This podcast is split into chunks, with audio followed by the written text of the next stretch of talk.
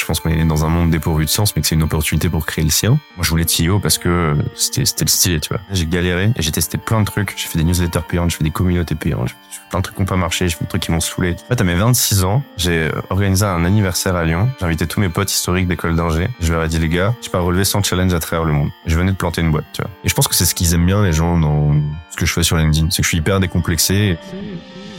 Une boîte est la somme de ses compétences et la moyenne de ses talents. Fais-la progresser et elle s'envole. Laisse-la stagner et elle s'effondre. Et la meilleure façon de s'améliorer, c'est d'écouter ceux qui sont déjà passés par là. Je suis Benoît Dubos, cofondateur de Skelesia, le copilote de croissance des startups et TPME ambitieuses. Ensemble, nous allons partir à la découverte des plus belles réussites entrepreneuriales, avec un objectif, comprendre comment créer et développer une boîte de façon saine, rapide et durable. Au programme, des réussites, des échecs, des méthodes, et surtout, des tonnes d'apprentissages à appliquer le jour même sur ton projet. Alors prépare de quoi noter, et surtout, attention à la branche.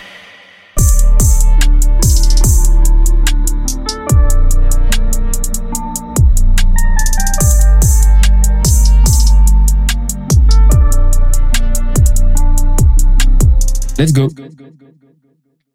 Comment ça va vous? Perso, je suis défoncé. Pourquoi? Parce que hier, j'ai marché énormément, presque 40 000 pas, parce que j'ai fait un leg day, j'ai entraîné les jambes, et ceux qui me connaissent savent à quel point les jambes chez moi, c'est énervé. Et en plus de ça, on revient de skélésiade, mais je vous en parle juste après. Ce qui fait que je suis un petit peu arraché.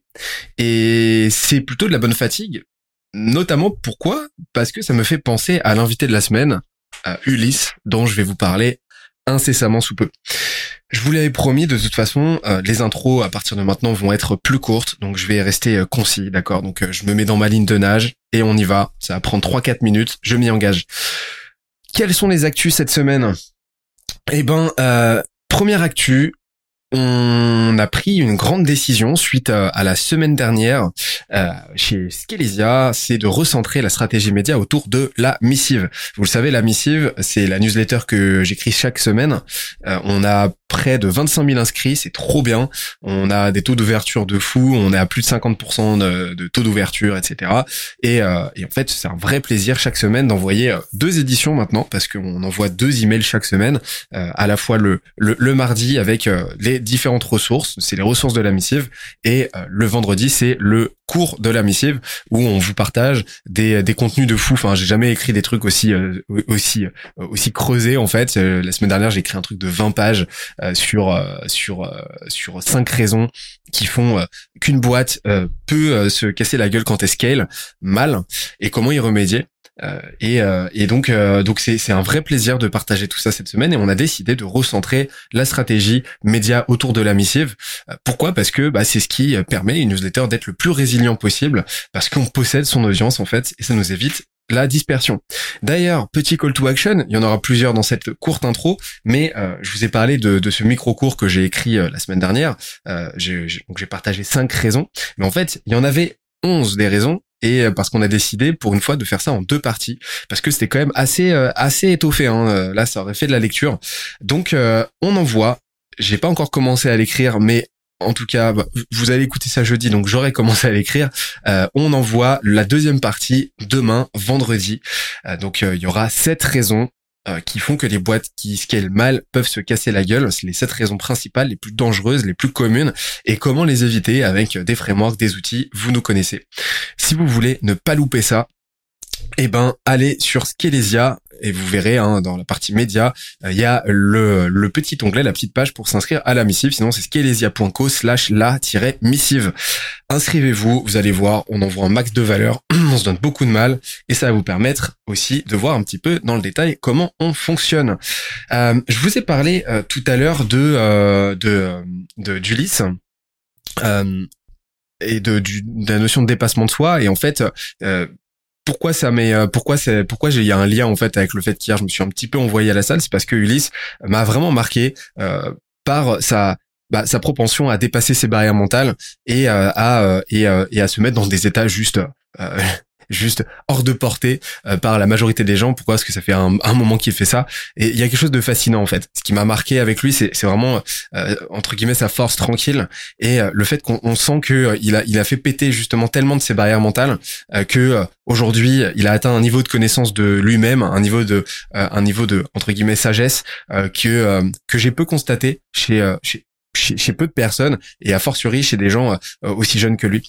Donc euh, euh, je trouve ça, j'ai trouvé ça extrêmement extrêmement stimulant, extrêmement inspirant et, et, et, qui plus est énorme empli d'enseignements sur bah, sur euh, d'ordre philosophique, mais aussi entrepreneuriaux, parce qu'il y a énormément de choses qu'on peut emprunter euh, à son mode de vie, euh, à ces challenges-là qui se lancent, aux enseignements qu'il en retire, pour les appliquer au quotidien dans notre carrière d'entrepreneur. C'est pour ça que c'était très important pour moi de, de le recevoir.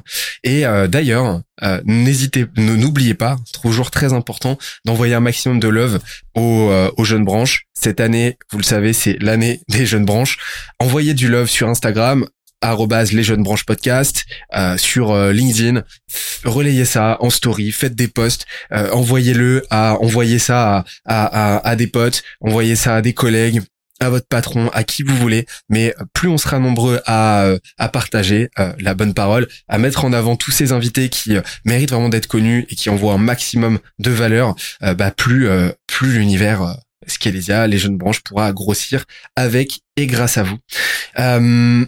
Ouais, de mon côté, euh, très content en tout cas. Retour de Skelésia, on était, euh, on était une vingtaine là. Euh, on n'a jamais été aussi nombreux. Le normal, l'équipe grandit bien. On a mis en place, on a mis à plat et en place plein plein de choses qui vont vraiment faire mal pour l'année prochaine, l'année qui, l'année qui vient. ça fait du bien de se retrouver tous ensemble. Vous savez, hein, chez Skelésia, on est vraiment une bande de potes doublée d'une équipe de sport. C'est vraiment comme ça qu'on se conçoit. Donc, c'est un vrai plaisir tous les trois, quatre mois de se retrouver tous ensemble dans une maison et et à la fois de bosser avec une, une vraie intensité, une vraie passion et en même temps de, de déconner comme jamais.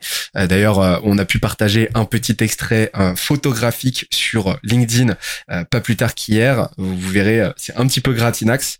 Donc vrai plaisir. Je suis pumpé comme jamais, comme comme on dirait. Je suis vraiment trop content et, malgré la fatigue qui est passagère due à ma journée assez intense marathonienne d'hier, eh ben j'ai jamais été aussi chaud pour attaquer une nouvelle année. Combien de temps ça fait? Ça fait six minutes et j'ai encore pas tenu mon engagement.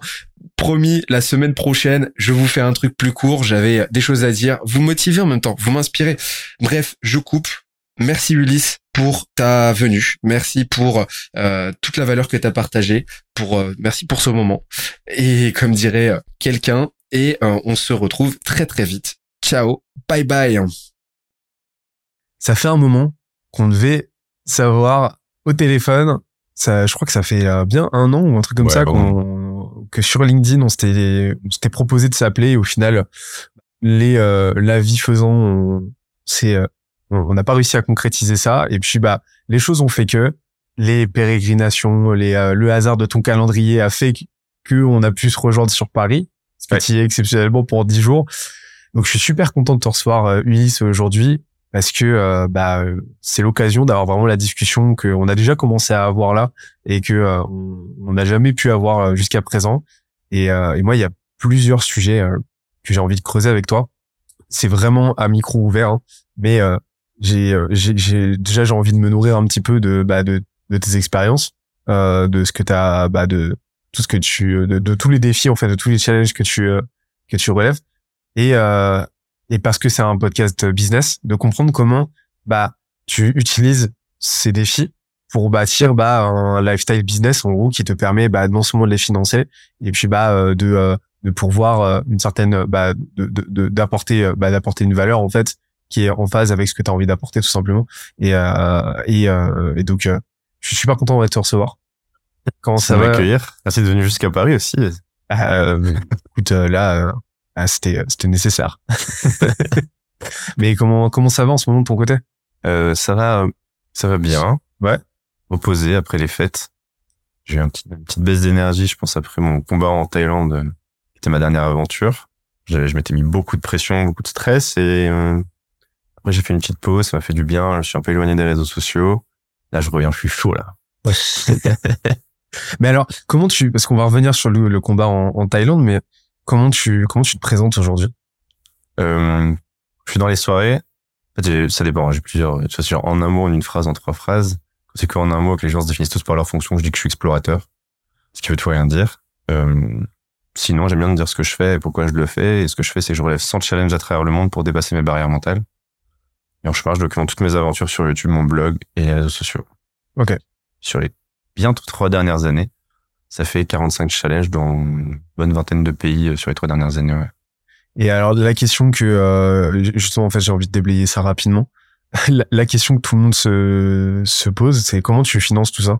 J'ai euh, du coup j'ai un modèle économique qui est basé sur plusieurs piliers euh, qui sont inégaux, qui ont mis du temps à se développer. C'est pas facile de monétiser une activité créative. Je pense que j'ai mis deux ans avant de commencer à comprendre euh, où est-ce que j'avais de la valeur à apporter, où est-ce que tu vois j'étais un peu plus unique et je pouvais faire des choses un peu différentes. Euh, et donc là, ça fait vraiment six mois où je gagne vraiment très bien ma vie, tu vois. Mais les deux premières années, j'ai galéré et j'ai testé plein de trucs. J'ai fait des newsletters payantes, je fais des communautés payantes, je fais plein de trucs qui n'ont pas marché, je fais des trucs qui m'ont saoulé. Je fais du coaching en développement personnel, je fais plein, plein, plein de choses. Mais day one, j'ai toujours essayé de monétiser, tu vois, pour pas me perdre, parce qu'avant, j'avais une startup pendant trois ans et on n'avait pas de modèle économique. On a fait ce qu'il faut surtout pas faire, donc, euh, donc là, j'avais quand même cette vision business dès le début. Euh, Aujourd'hui, il y a la pub et un peu d'affiliation sur mon blog. Donc la pub qui vient de YouTube et de TikTok, qui représente pas énormément sur l'année 2022, probablement 5%, tu vois, mais ça va probablement prendre plus d'ampleur en 2023. Ensuite, j'ai des partenariats et sponsoring. Donc, je fais un peu des contrats type d'influence, parfois sur LinkedIn, parfois sur YouTube, parfois sur mon blog. Euh, parfois, je me fais payer pour être la tête d'affiche d'une autre marque ou autre, tu vois, que ce soit sur TikTok. J'ai fait des trucs pour LinkedIn, notamment. J'ai fait, enfin, voilà, plein de types de partenariats différents. Enfin, je pense qu'il y a tellement de choses qui rentrent dans cette catégorie, euh, c'est difficile, mais en gros, voilà. Il y a beaucoup de sollicitations, surtout quand tu es un peu connu sur LinkedIn. Tu dois, je pense que tu connais ça, sur ça, beaucoup de messages, beaucoup de gens qui te proposent plein de trucs. il y a les conférences. Je donne des conférences sur la peur, euh, sur comment dépasser ses barrières mentales. Je raconte un peu mes histoires et, euh, ça, j'en fais quelques-unes dans l'année. Je pense que les partenariats, c'est peut-être 40% de mes revenus. Les conférences et un peu de coaching aussi que je fais parfois pour des entreprises en création de contenu. Euh, j'ai pas d'offre euh, établie, mais parfois on me contacte, on me dit oui Ulysse, on aimerait que tu fasses un post LinkedIn pour nous. Je leur dis mais les gars, je vais pas vous vendre du poisson, je vais vous apprendre à pêcher parce que c'est catastrophique ce que vous faites. Euh, j'en fais très très peu et très très cher, juste parce que c'est pas mon game, tu vois. C'est pas mon game. Et si tu veux m'acheter, moi je sais pourquoi je prends du temps pour les projets des autres. Je pense que 95% du temps je le fais sur mes projets, et 5% du temps je travaille sur le projet des autres, mais voilà. Et ensuite, euh, j'ai l'atelier introspection. C'est un produit en ligne que je vends sur mon site. C'est un programme de 40 jours pour trouver sa voie. Concrètement, c'est chaque jour tu un petit exercice et dedans, tu as des ressources à explorer, des citations à méditer et des questions à te poser. Ça vient avec un petit carnet d'introspection pour rassembler toutes tes réflexions. Euh, ça, je l'ai lancé il y a plus d'un an. Au début, j'avais fait un bon lancement, mais j'ai testé plein de trucs. Il y a eu une version sur Notion au début. Ah, avant même ça, ça, ça j'ai une petite histoire sur ce business-là ce qui est ouf par rapport à ma première startup, si tu m'autorises cette digression. Mais bah à fond, on va en parler. Hein, mais euh, pour le coup, c'est un sujet très business et je pense que c'est intéressant. Donc ça, la tienne introspection, c'est à peu près 30% de mes revenus. Et tu vois, je pense qu'au début de l'année encore, je galérais. Enfin, au début de l'année 2022, je faisais entre 1000 et 2000 euros par mois. Mais après, j'avais un lifestyle. Moi, je suis minimaliste. J'ai moins de 100 objets. Euh, je dépense rien quasi dans mes expéditions. J'allais survivre dans la jungle, tu vois, avec rien. J'ai un sac à dos qui pèse 7 kilos, plus un petit sac avec mon matos euh, vidéo et tout, tu vois. J'ai très très peu de choses et euh, je pas besoin de grand luxe et tout ça. Et puis au bout d'un moment, ça, ça a accéléré. Là, introspection a commencé à prendre et tout ça. Je commençais à devenir un peu top of mind, je pense, chez les gens. Et euh, pour la première fois, j'ai passé 10 000 euros de chiffre d'affaires, euh, je pense, cet été.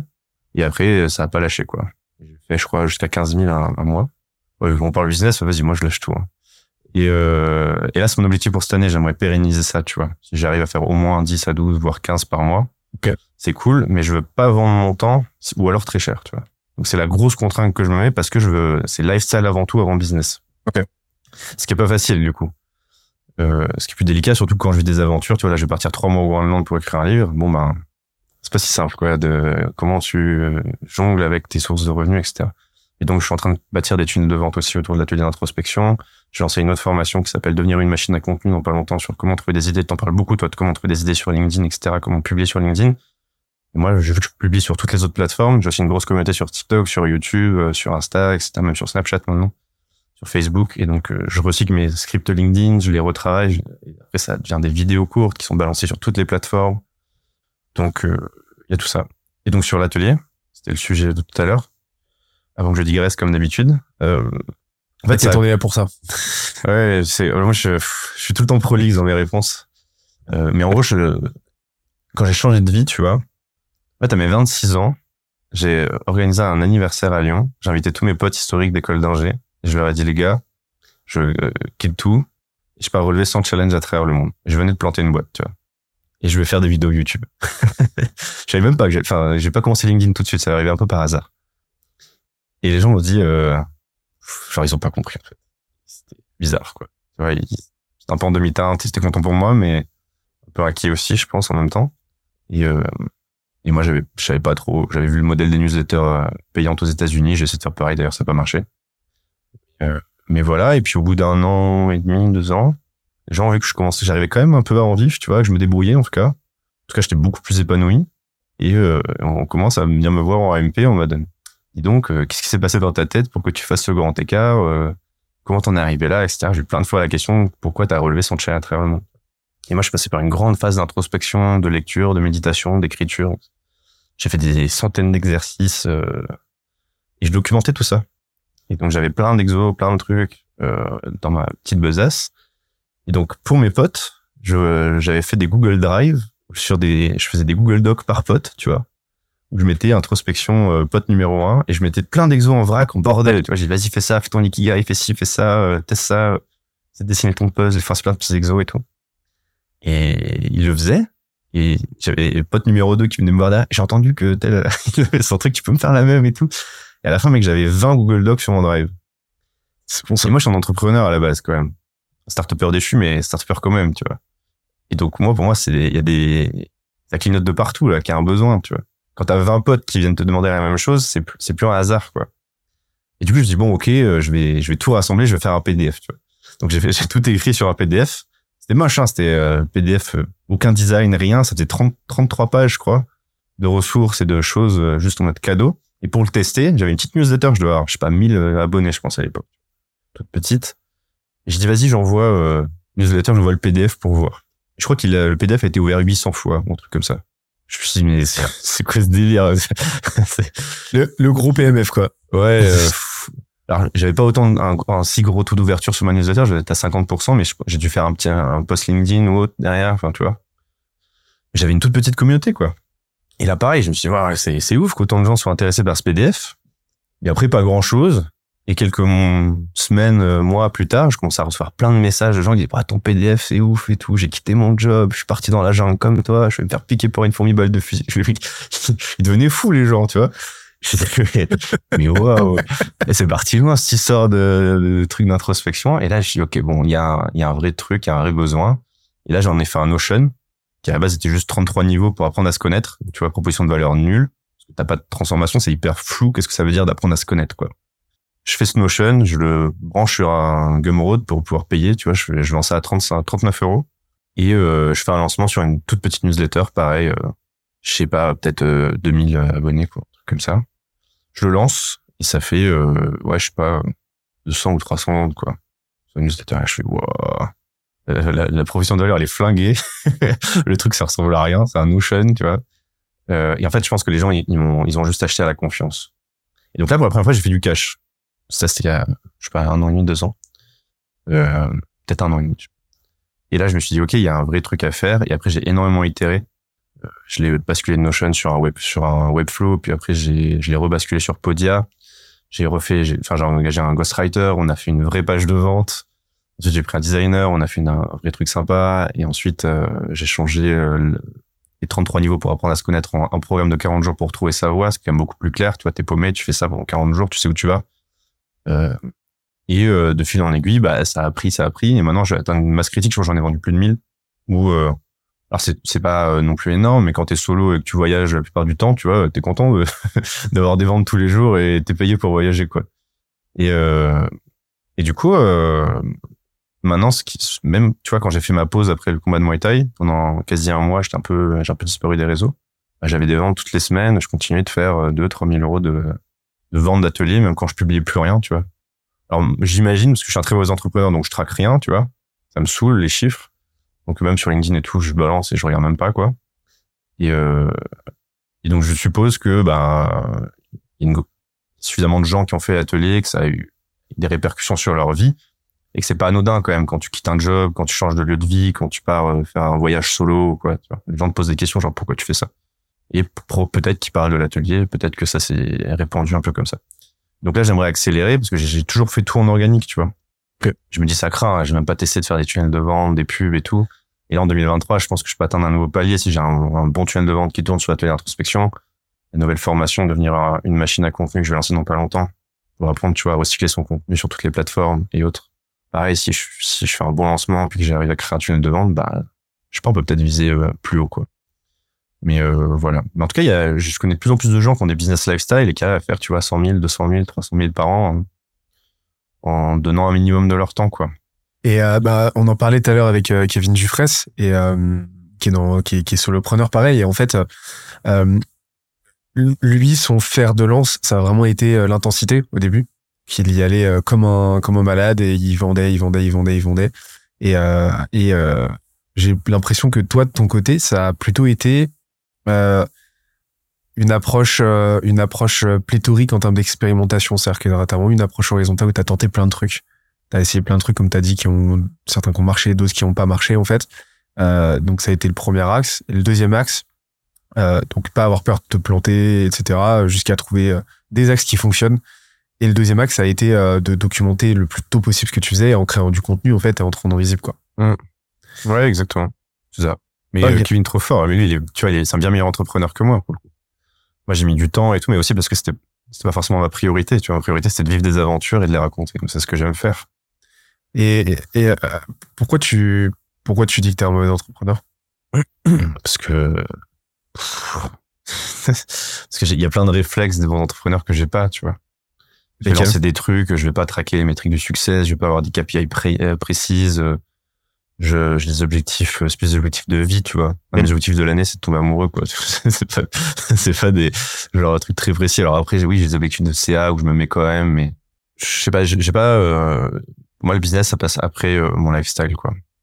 Et du coup, j'ai une vision vraiment, c'est fait pour soutenir ma vie et je mets pas suffisamment d'efforts, probablement, dans mon business. En fait, je, pense, et je passe à côté, je dis non à plein de choses, je pourrais faire beaucoup plus, en fait, je pense. Euh, pour autant, euh, je suis très protecteur avec mon temps et, et avec mon état d'esprit aussi, tu vois. C'est pour ça que je me, je suis un peu éloigné des trucs, euh, des taux de conversion, etc. Donc sur ma page de vente, j'ai aucune idée de mon taux de conversion. J'en sais rien. Ça, ça craint pour un mec qui vaut une formation en ligne, tu vois, pas savoir son taux de conversion sur une page de vente, c'est zéro pointé, quoi. Bah en fait ça dépend euh, ça dépend du curseur en fait. si ton curseur effectivement c'est euh, euh, c'est d'être pointu sur la data, c'est la rentabilité, c'est la maximisation de tes de tes métriques etc. Et qu'en gros t'es dans ce game là, effet bah ok là traquer des trucs c'est important. Par contre bah à mon sens si ton curseur c'est plutôt comme tu l'as dit le lifestyle, pas me prendre la et, et me prendre la tête le moins possible sur tout ce qui ne gravite pas directement autour de ce curseur-là principal, bah pour moi, au contraire, c'est un bon choix, tu vois. Moi, je vois pas du tout un mauvais œil euh, que euh, justement tu te libères de l'espace mental à d'autres choses, à d'autres expériences, tu vois. Euh, plutôt que de te prendre la tête sur sur un 5 un, un 10 versus 12% de conversion en fait qui vont pas ouais ouais ouais. Non mais oui quand je fais des ventes, je sais même pas d'où elles viennent. je sais pas si c'est parce que j'ai bah, fait sur Insta, sur euh, LinkedIn, sur TikTok, ou sur YouTube. Bah, elles viennent sûrement d'un peu partout, tu vois. Ouais, ou voilà. C'est, euh... Je me dis, bon, je fais des ventes, c'est cool, tu vois. bah, c'est ça, c'est important. c'est important. Mais je vais te dire, franchement, je vais te dire un truc. Euh, alors, je sais pas si je suis un mauvais entrepreneur moi aussi, mais euh, autant par la force des, euh, des choses, euh, c'est une information produite chez Skevesia, tu vois. Autant c'est pas une information qui m'intéresse perso, tu vois. Je suis comme toi, en fait euh, je me concentre sur des choses, je me concentre sur l'essentiel et sur ce sur quoi je peux faire la différence et apporter directement de la valeur. Et, euh, et, euh, et pour moi, je fais pas la différence, euh, je, je ferai pas la diff sur euh, un plus 3% de conversion. Donc c'est à mon sens même pas quelque chose sur lequel je dois travailler à titre perso. Okay. Et donc en fait, bah c'est juste choisir ses batailles. Pour moi, t'as as, choisi les siennes, tu vois. Mmh. Ouais, ouais, ouais, carrément. En fait, au début, quand je me suis lancé, moi, dans ma tête, je me disais, si je suis payé 2000 euh, euros par mois pour euh, parcourir le monde, vivre des expériences et raconter des histoires, euh, c'est la fête, tu vois. Parce que, tu sais, sur LinkedIn, c'est un peu la fête de, enfin, tout le monde veut afficher ses 100 000 euros par an, 10 euh, 000 euros par mois, etc. Et en fait, euh, si t'es capable de kiffer ta passion, vivre de ta passion et, et tu gagnes 10 000 euros par mois, c'est top déjà, tu vois. Je pense qu'il y a plein de gens qui rêveraient déjà d'être à ce niveau-là. Et moi, c'était mon objectif au début. Si je suis capable de gagner autant presque après euh, que quand je travaillais 10 heures par jour pour le rêve des autres dans ma, dans ma startup à Paris, euh, ouais, enfin, le, le, gap, il est énorme, tu vois. Et justement, ta startup à Paris, qui est, parce que j'ai l'impression que c'est un petit déclencheur quand même. ouais, ouais, bah en fait, alors moi j'ai eu une startup pendant trois ans, mais c'était pas à Paris, c'était à Saint-Étienne. Ok. Euh, on faisait découvrir les meilleurs sites applis pour améliorer son quotidien, une sorte de TripAdvisor des services numériques. en vrai, on a inventé un problème qui n'existait pas et on n'a jamais réussi à le résoudre. voilà. Euh, là, on a fait toutes les conneries possibles et imaginables. Ok. C'est quoi les plus grosses conneries que vous avez faites? On passait énormément de temps à essayer de convaincre des gens que notre projet était trop bien, vouloir lever de l'argent, à recruter alors qu'on n'avait pas de modèle économique. On n'a pas fait de cash. On était content de gagner plein de concours de start-up, de passer à la radio et à la télé, mais euh, on faisait pas de business, tu vois. Donc euh, on était dans un status game 100%. Ouais. Et on était content, on écoutait des conférences de Samamar et on se croyait trop fort. Et en fait, euh, on faisait rien, quoi. Je, je, suis probablement un peu dur. Je suis probablement un peu critique. Si mes associés m'écoutent, euh, ils diraient, bon, il exagère un peu. J'exagère parce que c'est l'histoire que je raconte. Mais euh, quand je regarde avec le passé, euh, si je devais reprendre la même idée aujourd'hui, je ferais tout différemment. Je créerais un média, tu vois, pour faire découvrir des, des sites cool, tu vois. Et je capitaliserais sur le média et je ferais probablement un modèle économique direct en disant, bah, je vous vends une prestation média, on va faire une vidéo sur vous, brand content, voilà distribuer partout, etc. Au lieu de vouloir faire une plateforme SEO où on la recodait tous les deux mois parce qu'il y avait un truc qui allait pas, la technologie, etc. Et on passait énormément de temps à faire un produit euh, dont personne n'avait besoin. Donc ouais, euh, mais c'est bien. Euh, tu vois, une bonne plantade de first time entrepreneur qui veut jouer au start quoi. Mais c'était cool, en vrai, je regrette pas. Hein. C'est, je suis presque heureux d'avoir pas réussi ça parce que je, pense que je suis bien plus épanoui pour ça. Je, je, pense pas être un bon leader. Euh, je pense que je, serais un terrible CEO, très mauvais. Pourquoi? Parce que je suis pas, j'ai pas assez de compassion vers les gens. Je suis pas très patient. Euh, J'aime pas répéter. Euh, donc en termes de niveau de communication, tu vois, euh, j'ai pas des bonnes qualités d'un bon manager, quoi. Euh, je, suis un, je suis un solo player, par contre. Depuis que je suis passé en solo, c'est, je, je, me sens beaucoup mieux, quoi. C'est, je suis vraiment dans mon élément. Alors qu'avant, ça me coûtait énormément d'énergie de travailler en équipe. Ce qui est marrant, c'est que très peu de gens peuvent euh, assumer le fait de pas aimer travailler en équipe. Pourquoi? Parce que c'est, tu deviens inemployable si t'assumes ça. Imagine, t'affiches ça en gros sur ton profil LinkedIn, euh, compétences, je n'aime pas travailler en équipe. ne m'embauchez pas. Non, mais personne ne voudra t'embaucher, tu vois. Et moi, il m'a fallu devenir inemployable et me dire maintenant, je sais que je retournerai jamais dans le salariat parce que ça me correspond pas. Je sais que probablement je, bah, je sais pas, je ferais différemment, tu vois. Si j'avais une équipe, euh, j'engagerais probablement un CEO et moi je serais peut-être plus dans l'opérationnel ou dans autre chose, quoi. Mais euh, voilà, euh, moi je voulais être CEO parce que c'était c'était le style, tu vois. Euh, et du coup, euh, maintenant, j'ai une petite équipe quand même avec moi. J'ai un freelance qui travaille en, sur montage vidéo. J'ai une assistante qui publie des vidéos pour moi. Je peux le faire. Parce que les bons dealers ne touchent pas à la marchandise. ça m'évite d'ouvrir TikTok et de scroller pendant des heures, en fait. Euh, parce que ils sont trop forts et moi à chaque fois. Donc je tu vas pour publier une vidéo et finalement ça fait une heure que tu regardes la vidéo. euh, et du coup, euh, mais on fonctionne de manière très euh, beaucoup plus simple quoi. Tu vois, j'ai un canal WhatsApp et euh, ils font leur truc et on communique très peu et j'ai confiance en eux. Mon monteur est beaucoup plus fort que moi en montage, du coup, euh, il fait ses trucs et j'ai rien à dire, tu vois. Si ce n'est corriger les fautes d'orthographe. et euh, voilà, tu vois, ça, ça me correspond très bien. Toute petite squad euh, et, euh, et je suis pas un leader dedans, quoi. J'ai juste, ok, j'ai besoin de ça, ça et voilà. Donc ça, c'était épisode un peu traumatisant pour moi parce que quand tu quand tu vois ta boîte arriver dans le mur, déjà j'ai mis six mois pour l'accepter pendant que les créances continuaient de tomber et tout ça j'avais un peu des fonds et tout. Donc au bout d'un moment, je dis ok, il faut arrêter. Donc là, t'acceptes de laisser mon ton bébé dans tes bras. Tu, tu fais ton deuil. Euh, ce qui est une bonne expérience. J'étais très down à ce moment-là. Je commençais à faire un CV pour la première fois de ma vie. Parce que j'ai lancé ma boîte direct après mon diplôme. J'étais, euh, j'ai fait une école d'ingé. Et après, euh, donc j'ai jamais vraiment cherché du boulot, quoi. Et là, euh, bah, j'avais plus de cash, c'était un peu chaud. Entre temps, je suis parti faire un voyage en Amérique latine pour euh, tourner, tourner la page, etc., commencer mon introspection. Et euh, quand je suis revenu, bah, c'était chaud, quoi. J'avais rendez-vous avec les avocats, je suis revenu parce que j'avais plus d'argent. Enfin, ouais, je sais pas, j'étais déprimé, quoi. On en train de faire des lettres de motivation et tout, euh, pour des trucs. Ça me plaisait pas. Et, Et en fait, à ce moment-là, j'ai écrit un article sur le plantage de ma boîte. Il s'appelait On s'est bien planté. Je l'ai publié sur les, sur Medium. J'avais ouvert mon Medium pour ça. C'est mon premier article. J'ai fait un post LinkedIn là-dessus. Et le post LinkedIn est parti euh, viral. Et tu sais, euh, tout ce qu'il faut pas faire, quoi. Juste faire buzz, mode, ouais, voilà comment j'ai planté ma boîte. J'ai mis l'article en lien. Et ça a fait 500 000 vues. Mon premier post, enfin, pas mon premier post, mais l'un de mes premiers posts, tu vois. Donc là, j'ai eu de la chance que ça, ça, ça marche direct. Et ça m'a motivé à continuer à écrire sur mon blog et à commencer à tester des trucs sur LinkedIn. Je dis putain, c'est quand même fou, je fais un truc et tout. Et dans cette chance-là, j'ai eu 45 propositions d'emploi en une semaine, je crois. De gens qui s'en ont tapé de mon CV, quoi. Juste, ils ont lu mon article, ils aimaient bien euh, un peu l'autopsie que j'ai fait de ma boîte. Ils se sont dit, OK, euh, s'il est capable de faire ça, peut-être qu'il serait capable de mener tel projet chez nous. Donc, j'ai plein de propositions dans une boîte qui était dans le recrutement. Donc, ils étaient très forts pour recruter. Et euh, vendu du rêve, et j'y suis allé peut hyper forte, que des mecs qui sortent de l'X, de, de HEC et tout ça. Moi, je, suis presque celui qui avait fait, de, de, loin la plus petite école quoi, du truc. Mais j'étais là parce que j'avais euh, eu cette expérience entrepreneuriale. quoi. Et on faisait le Y Combinator euh, aux US. Enfin, tu vois, c'était la boîte qui était en plein, pleine phase de scaling que moi, j'avais pas connu. Donc, j'étais curieux de connaître ça. Et en fait, je suis monté à Paris pour ça. J'habitais dans le Marais, etc. Donc, en fait, j'ai fait cette erreur d'adapter mon lifestyle à mon business. C'est-à-dire, j'ai déménagé à Paris pour travailler dans cette boîte 10 heures par jour pour le rêve de quelqu'un d'autre.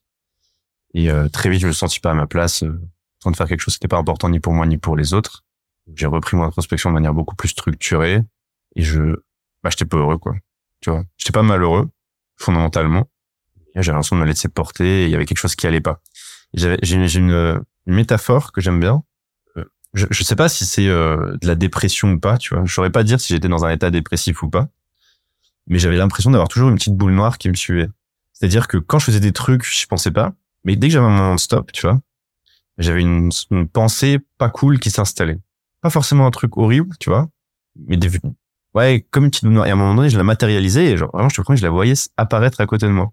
Et genre, elle me suivait un peu partout, ce, petit truc et tout. Et, je me souviens, je prenais mes douches, tu vois, et je qui va pas dans ma life, quoi. C'est pas possible.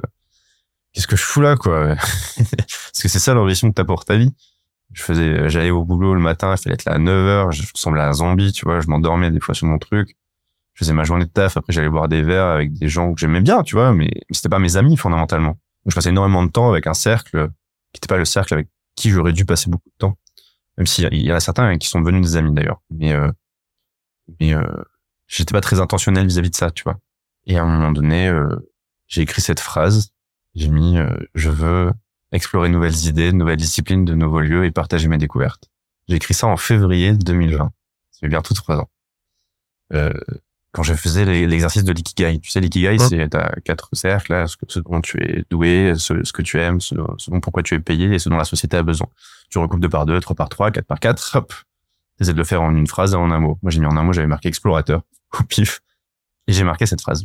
Et après, je me suis dit, OK, comment je transforme cette phrase en projet de vie et comment ensuite je crée un business autour de ce projet de vie? C'est ça la, la démarche un peu intellectuelle, quoi.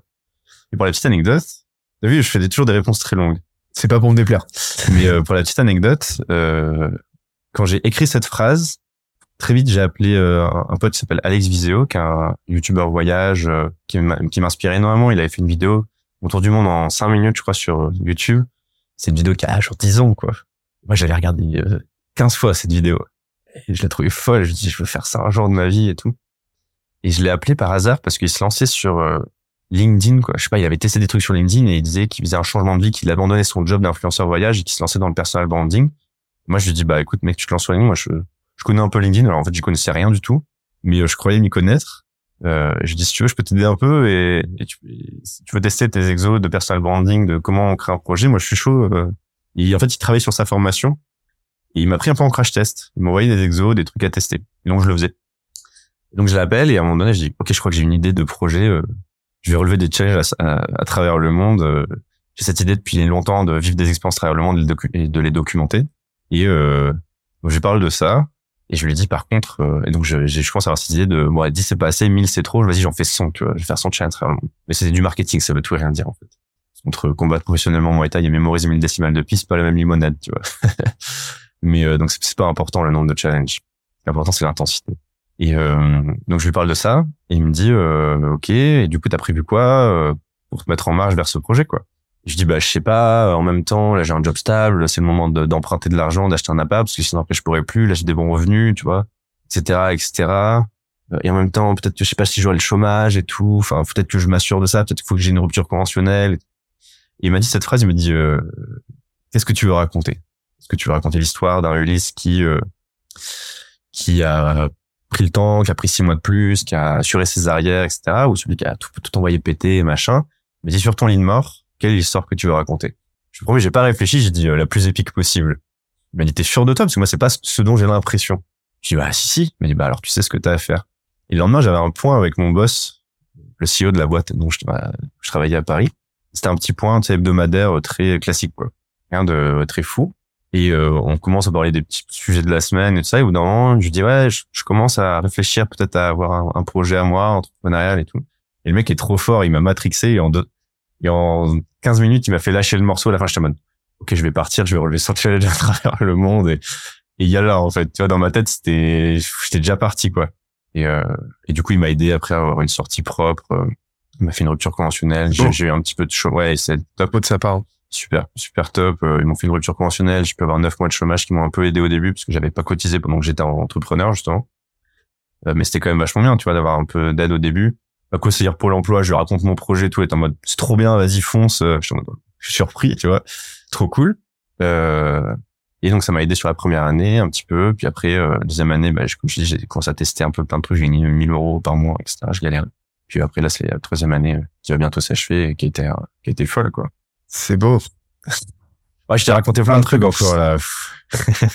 Non, c'est beau parce qu'on voit que euh, il y, a, y a eu quand même. euh, bah, on voit, c'est- beau que euh, toutes ces personnes-là aient eu euh, l'intelligence de te soutenir, tu vois, Euh, de, de te soutenir euh, plutôt que euh, plutôt que de chercher à être des freins euh, par euh, ego ou par euh, incompréhension euh, ou intelligence, tu vois. Et je trouve ça, Ouais. je trouve ça cool et Sauf mes potes. ouais, Mais euh, tes ouais. potes, qu'est-ce qui est Bah non, ils, ils étaient dans la compréhension pour le coup. dans l'incompréhension? Ouais, je Ouais. pense. Alors j'ai souvent le débat parce qu'ils écoutent parfois les podcasts que je fais et autres, ils me disent c'est pas vrai et tout, on te soutenait et tout ça. Je dis oui, oui. Par exemple, quand j'ai lancé ma newsletter payante, j'ai pas un seul de mes potes qui l'a payé, tu vois. Moi, si quelqu'un lance un truc comme ça, euh, direct, je- j'irai le soutenir, même si je m'en fous de son contenu, tu vois. Ils me disent oui, mais on n'était pas dans ta cible et tout. Je dis, ok, d'accord. Whatever, tu vois. Et ils disaient des trucs particuliers, enfin, genre, ils te, te faisaient ressentir leur incompréhension ou. euh, Bah, un, peu, mais en fait, euh, on, on parlait très peu. Moi, je suis parti, j'étais solitaire, quoi. Je suis parti à travers le monde, tu vois. En plus, je suis parti en plein pendant le Covid. Donc, tout le monde était confiné, etc. Et moi, je faisais mes aventures, mes trucs. J'avais très peu de retours, en fait. J'étais un peu solitaire dans mon truc, quoi. Ça devait être bizarre, ça, d'être euh, à l'autre bout du monde, de commencer, en plus que tu venais de commencer. Parce que c'est février 2023, euh, enfin, 2020, pardon, que tu prends la, tu prends la décision. Ouais. Tu t'es retrouvé, en fait, en, en pleine période de confinement, Ouais. à l'autre bout du monde, donc, en fait, locked out de la France, quelque part. Ouais, je pouvais plus rentrer en France. Tu pouvais plus rentrer en France. Non. Ça a dû être bizarre de fou, quand même. Ah, moi, j'étais trop content. Je me sentais libre. Oh, Pas un Ah, petit ah. sentiment de, euh, ouais, de, euh, de, euh, je sais pas. De, Ah, je- de, de j'attendais ça, claustrophobie inversée, tu vois. non, non, j'attendais ça. je te promets, j'en pouvais plus. J'avais la bougeotte. Je rêvais de voyager, etc. Un peu avant aussi, j'avais fait un voyage introspectif. J'étais parti au Kirghizistan, dans les montagnes et tout. J'avais traversé le Kirghizistan à cheval et en stop. J'avais déjà fait quelques petits coups d'essai, tu vois. Mais euh, non, je sais pas. euh, C'était bizarre parce que tout le monde était. Enfin, j'ai fait le premier confinement quand même en France. Je me suis fait avoir. C'est pour ça que j'ai fait des challenges euh, plus intellectuels au début. Sais, je mémorisais mes décimales de pi, j'ai vu sur les de développement personnel, j'ai appris à jongler à 5 balles. Je compose une musique, j'ai appris à faire du dessin. Enfin, j'ai fait des trucs comme ça parce que j'étais- j'étais kéblo, quoi. Et ensuite, euh, dès que ça a été déconfiné, bah, je suis parti. C'était quoi ton premier challenge bah, de lifestyle, entre guillemets, enfin, de, expérimental? Je sais, je sais qu'il y a eu une tournure. Alors, je sais pas si c'est le premier. C'est probablement pas le premier, mais il y a une. Ah, si c'était de devenir minimaliste, probablement. Enfin, lifestyle. Quand je suis parti, du coup, j'ai donné toutes mes affaires. J'ai ouvert un sac, j'ai mis euh, quelques affaires que j'aimais bien, mon matos, j'ai donné tout le reste. Mon frère a hérité de mon ma tour fixe et tout. Tu vois, j'ai tout donné quoi. Et, je me suis senti tellement libre à ce moment-là. Ça va être libérateur de fou. Ouais, c'était incroyable. J'étais avec mon sac, je dis, je peux aller où? Allez, on va, allez, on va là. Genre, je me renseigne jamais sur les pays où je vais et tout. J'arrive toujours en mode à l'arrache complet et je sais pas où je dors le soir même. C'est, c'est un sentiment de fou, quoi. C'était un, bon- je pense que c'était un bon, un bon test pour bien quantifier ton degré de euh, euh, de, de de changement de de changement d'état en fait parce que si t'avais ressenti une, Ouais, la nostalgie. malaise, du- ouais. une nostalgie une détresse à l'idée qu'on te prenne tes affaires ça aurait pu être ça aurait pu être le signal d'un tu vois d'une décision qui était peut-être pas si entérinée si entérinée que ça quoi tu vois Ouais, t'as raison. Là, j'étais skin in the game, quoi. là t'étais bah là c'est Ouais. euh, là c'était le soulagement selon moi était euh, enfin c'est vraiment tu vois le, le signal que là ouais t'avais t'avais fait le chiffre dans ta tête quoi en fait J'avais 40 paires de chaussures. T'imagines? 40 paires Je suis devenu minimaliste du jour au lendemain. J'en ai deux. Trois. une paire de baskets, une paire de chaussures d'hiver et une d'été. 40 jours 40 paires de chaussures Exactement. Non, mais j'ai fait un shift. Enfin, quand j'y repense, c'est beau je consommais n'importe comment, quoi, en plus avant. Mais je, faisais sûrement ça pour combler un vide, quoi. Maintenant, je, je ressens pas du tout le besoin d'avoir euh, plus de 3 paires de chaussures, quoi. et euh, et ce vide qui allait de pair avec cette petite boule derrière là euh, noire euh, Alors ouais, cette boule noire, là, parlons-en. Tu la revois de temps en temps ou pas? Non. non? Elle a disparu le jour ah ouais? où j'ai éteint le réveil. Le premier jour où j'ai arrêté mon job. ah vraiment Elle a disparu. instantané quoi Disparu. t'as enlevé le quoi. Incroyable. Que je l'ai, des fois, j'essaie de la matérialiser et j'arrive pas. Je te jure, c'est incroyable. ouais c'est pareil quoi C'est barré. C'est-à-dire, le jour où j'ai pris la responsabilité de ma vie, de tout ce que je faisais, je me suis senti driven et tout, j'ai commencé à kiffer. Le jour où j'ai commencé à me sentir libre, ça a disparu. Mais c'est, c'est incroyable. c'est ouf et y a pas un seul moment où elle est revenue euh, Parfois, j'ai des downs, tu vois. euh, Ouais, ouais, j'ai envie sûr. de rentrer chez moi, ma famille Ouais. me manque. euh, truc, mais c'est pas, euh, c'est pas la petite boule noire. C'est, c'est un, un moment, un- voilà, c'est plus émotionnel. Non, ouais, a plus, a plus la boule noire. Et euh, alors moi, je je vais te dire euh, la première, parce que ça fait un moment que euh, je t'ai connu avant que tu débarques, euh, que tu commences à avoir de l'attraction sur euh, LinkedIn, tu vois. J'étais tombé sur euh, ton contenu sur euh, YouTube à Mhm. l'époque. Et euh, quand tu t'étais fait euh, Piquer. piquer. ouais, exactement. Parce que je crois que je crois que c'est une vidéo qui est partie un peu virale, non? C'est la première, ouais, où je suis parti de 4000 à 30 000 abonnés en un mois. Ouais. Celle qui a fait que, quoi. Bah, c'était le premier changement aussi. Yes. Vas-y, vas-y, C'était- je te. C'était le premier. C'est, euh, en fait, ça a été un tournant parce que avant, je me présentais comme, salut, je m'appelle Luis, 100 challenge à travers le monde pour montrer que tout peut s'apprendre. Parce que comme tu vois, j'étais bloqué, etc. Et je, je, je m'intéressais vachement au mécanisme de l'apprentissage en me disant, je vais relever 100 challenge à travers le monde, il faut que j'apprenne à apprendre. D'ailleurs, j'ai été très fâché contre l'école, mais là, je vais pas ouvrir cette digression là maintenant, mais en me rendant compte que j'avais fait toutes les grandes études et qu'on m'a jamais appris à apprendre et que je parlais à, mon cerveau dans une LV2, tu vois. Et là, j'ai appris à lui parler dans sa langue maternelle, ce qui me permet d'être, d'apprendre des trucs de fou beaucoup plus rapidement.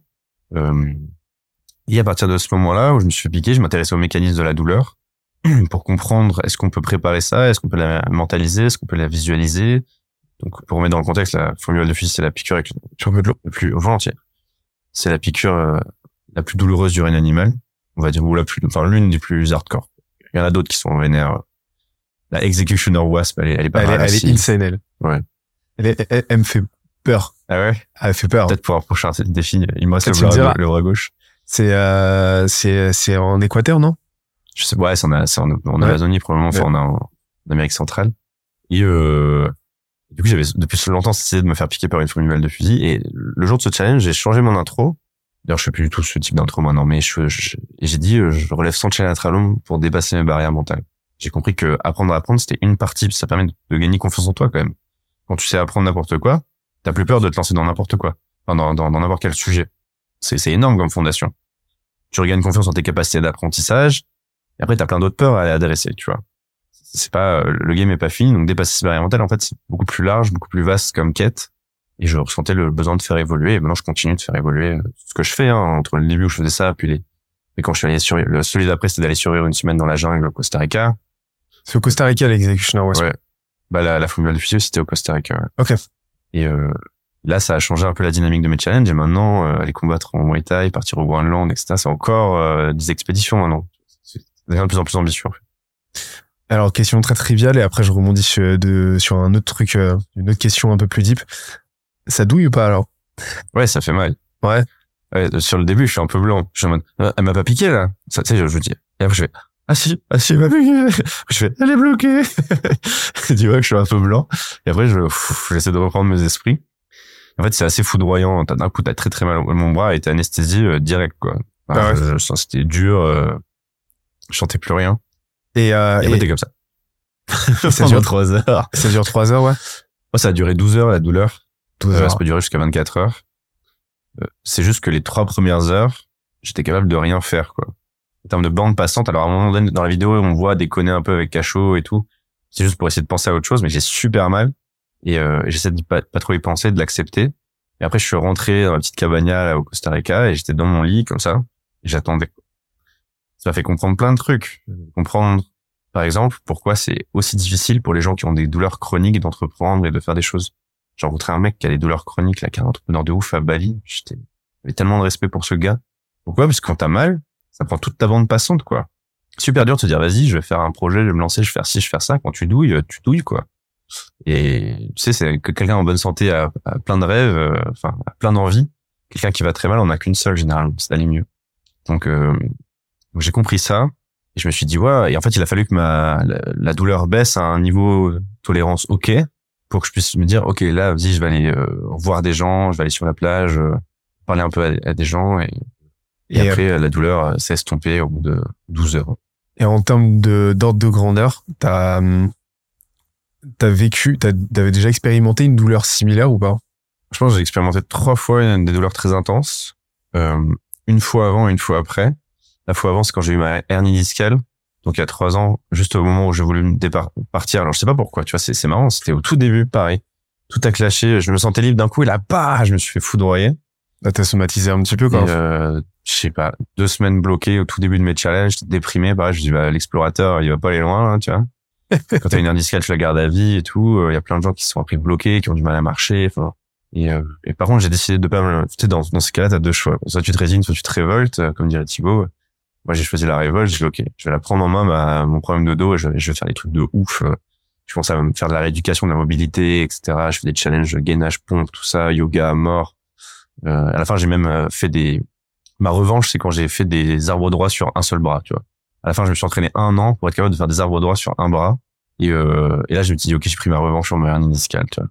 Tout est possible, quoi. Euh, c'est un challenge très bizarre. Très peu de gens ont suivi ça et tout, mais moi, je me suis entraîné comme un ouf pour être capable de faire ça avec mon mal de dos, tu vois. Euh, c'est, c'est, c'est ridicule à quel point c'est dur. Donc ça, c'était horrible parce que t'avais des grandes décharges, en fait. euh, mais c'est des décharges, quoi. Alors que la formule de fusil, c'est juste une douleur qui est très diffuse, très longue. C'est, très mental, en fait. Ça fait pas si mal, mais c'est très mental. Ça dure longtemps et c'est chiant. Euh, et après, euh, j'ai fait de la plongée en apnée, c'est mon challenge 38. Donc, J'ai fait ça en Turquie, puis voilà, l'histoire est folle. mais En gros, j'ai rencontré l'équipe de France là, je suis arrivé en plein milieu d'un village en Turquie où c'était les championnats du monde de freediving, j'étais même pas au courant, c'était un hasard total. Je me suis retrouvé à faire de la plongée avec euh, l'équipe de France. Je plongeais jusqu'à 33 mètres en Turquie, puis après, quelques mois plus tard, j'ai reçu un message de Stéphane Toureau, qui est euh, vice-champion du monde de freediving.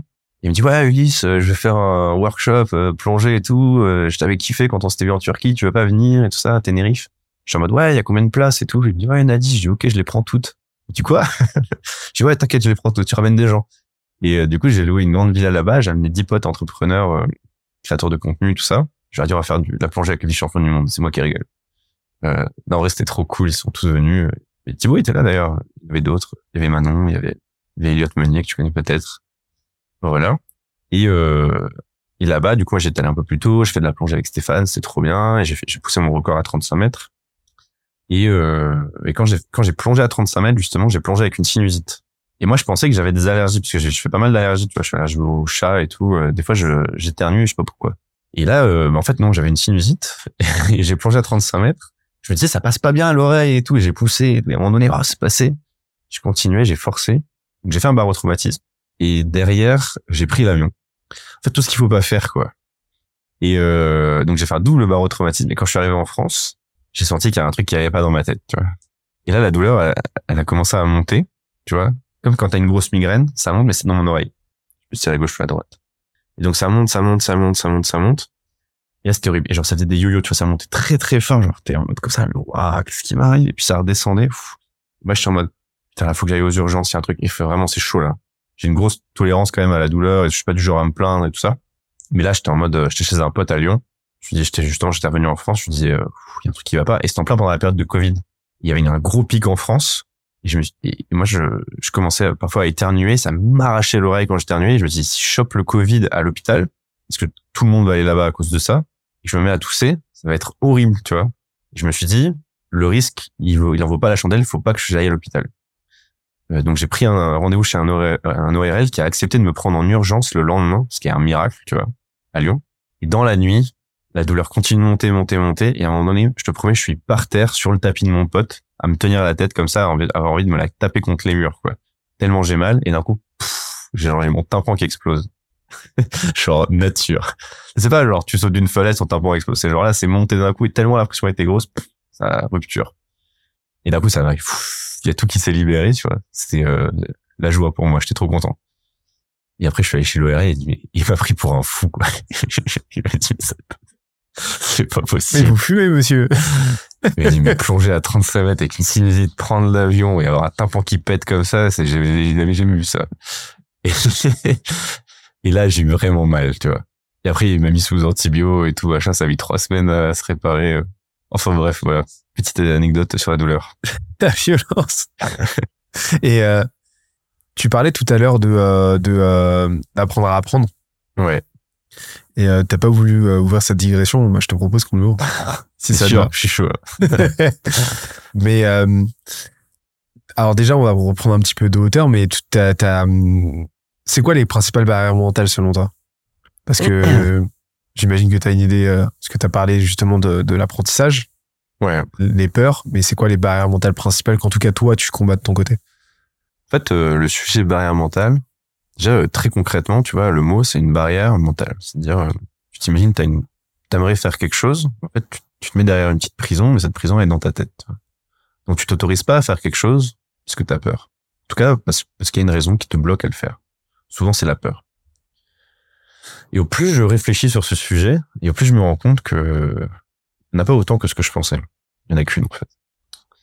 Au début, je pensais que, bah, il y avait, par exemple, la peur de manquer d'argent la peur de manquer de compétences, la peur, euh, bon, la peur du jugement des autres, tu vois, etc.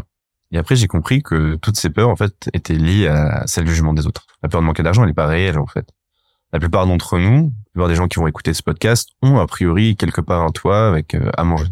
Ils vont pas mourir demain si jamais il y a un problème. Même s'ils ont pas de thunes. On a tous été étudiants avec 500 euros par mois. Enfin, pas tous, non, mais bon, en tout cas, j'étais étudiant avec 500 euros par mois. Je, je, je bossais en tant qu'animateur pour financer mes études, tu vois, et et je suis pas mort quoi. Je mangeais des pâtes, ça allait. Euh, donc en fait, euh, la peur de manquer d'argent, c'est plus une peur de manquer de statut, de perdre son statut. Pourquoi? Parce qu'il continue à, enfin, c'est l'argent qui te donne ton statut dans notre euh, société. Éventuellement un peu les followers maintenant, mais mais euh, c'est c'est quand même euh, ouais ça ça prend une part quand même très très dominante. Donc perdre son statut, ça veut dire paraître pauvre quoi. Les gens ont peur du regard des autres tout simplement. Ensuite, il y a la peur de manquer de compétences. En fait, ben, si tu montes sur une, sur euh, une, estrade pour donner une conférence et que tu te plantes et que t'es ridicule, en fait, ce qui t'inquiète, c'est quoi? C'est ce que les gens vont dire en face de toi. C'est pas tant toi, tu vas dire, oh zut, ma conférence, elle était pas bien. Tu vois, non, tu vas dire, putain, les gens, ils ont été déçus. Pareil, c'est lié au jugement des autres. Ensuite, t'as la peur de l'échec, par exemple. Pareil, t'as peur de ce que les gens vont dire de si tu te plantes, quoi. Donc, tout est très souvent lié au jugement des autres et la peur du jugement des autres est en fait euh, très liée à la peur de la mort. C'est Harari qui explique ça dans Sapiens. Il dit euh, l'homme est fait pour, enfin, l'homme est un animal social qui vit en tribu. Pendant des années, euh, il était confiné à sa tribu d'origine. Et si tu cassais les couilles à tout le monde, qu'est-ce qui se passait? On te dégageait de la tribu. Et comme t'es nul pour survivre tout seul dans la forêt, dans la savane ou ce que tu veux, sauf si tu t'appelles Mike Horn, eh ben, euh, t'essaies de faire attention à ce que les gens pensent de toi. Donc c'est un réflexe qui est tout à fait normal. Bah, t'es un psychopathe pour en avoir rien à foutre de ce que les gens pensent, tu vois. Si tu vois un petit enfant cancéreux face à toi et que t'as aucune forme de compassion, t'es vraiment un fou furieux. Donc forcément, tu, tu émets euh, une forme de euh, attention aux autres, quoi. C'est normal. Et donc, euh, cette idée-là, le problème, c'est qu'elle est ancrée en nous, ancrée dans nos gènes, dans, dans, notre biologie, le fait de faire autant attention à avoir de la validation sociale pour pas se faire rejeter. Pour autant, le paradigme a changé peut descendre en bas de chez nous, il y a un supermarché, on peut acheter à bouffer, euh, euh, il y a Internet, il y a les moyens de transport, on n'est plus confiné dans notre tribu d'origine, on peut choisir sa tribu, on peut choisir les gens auprès desquels on cherche de la validation sociale. Moi, j'ai compris ça euh, récemment. J'ai construit un cercle proche, j'ai mis beaucoup d'efforts là-dedans. ce sont les gens qui, dont le jugement est très important pour moi. si quelqu'un vient m'insulter sur les réseaux sociaux, j'en ai plus rien à cirer. C'est incroyable à quel point je m'en tape. Alors qu'en premier article, tu vois, que je t'avais dit qu'il avait buzzé et tout, je t'ai fait critiquer et tout, j'étais rentré dans tous les débats en commentaire. Non, je rentre jamais dans les débats. Quelqu'un vient me chercher des noises, soit je laisse, soit je bloque, tu vois, je m'en fous. J'ai pas le temps, quoi. Ouais, je mets mon énergie au service de mes projets. Donc tout est très lié quand même à cette peur du jugement des autres qui est en fait liée à la peur de la mort. Donc le grand sujet des barrières mentales, c'est le sujet de la mort. En fait. C'est pareil, les gens qui ont peur euh, les gens qui ont peur des eaux profondes, les gens qui ont peur des requins. En fait, t'as pas peur des requins, t'as peur de te faire bouffer par un requin, t'as peur de mourir, en fait, tu vois. Euh, t'as peur des eaux profondes, t'as peur qu'il y ait quelque chose qui vienne te choper, qui vienne te, tuer. C'est normal, on a, on, sommes des êtres vivants, on a peur de mourir.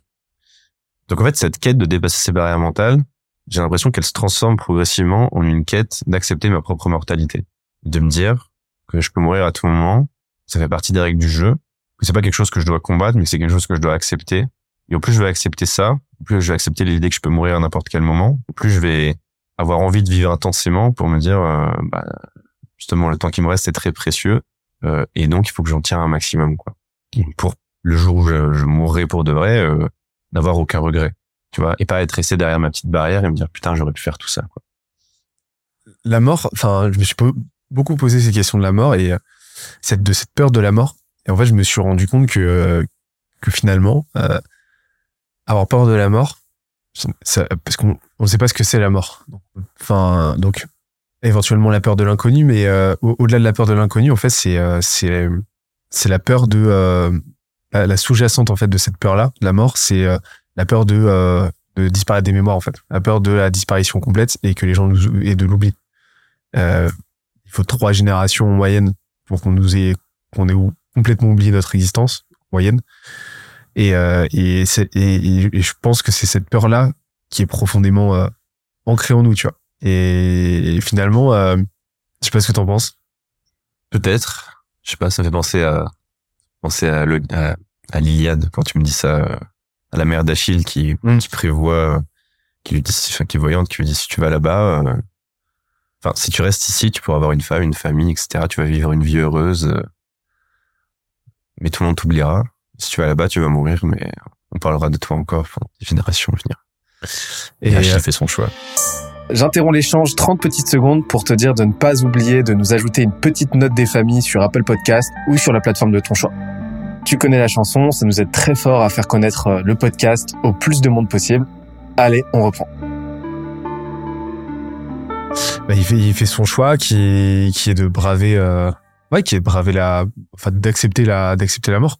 Et, euh, et au final, bah, le, le, euh, le gain potentiel de, d'une mémoire entre guillemets infinie euh, et, était euh, bah, surpassait largement euh, la souffrance et la souffrance et la mort quoi.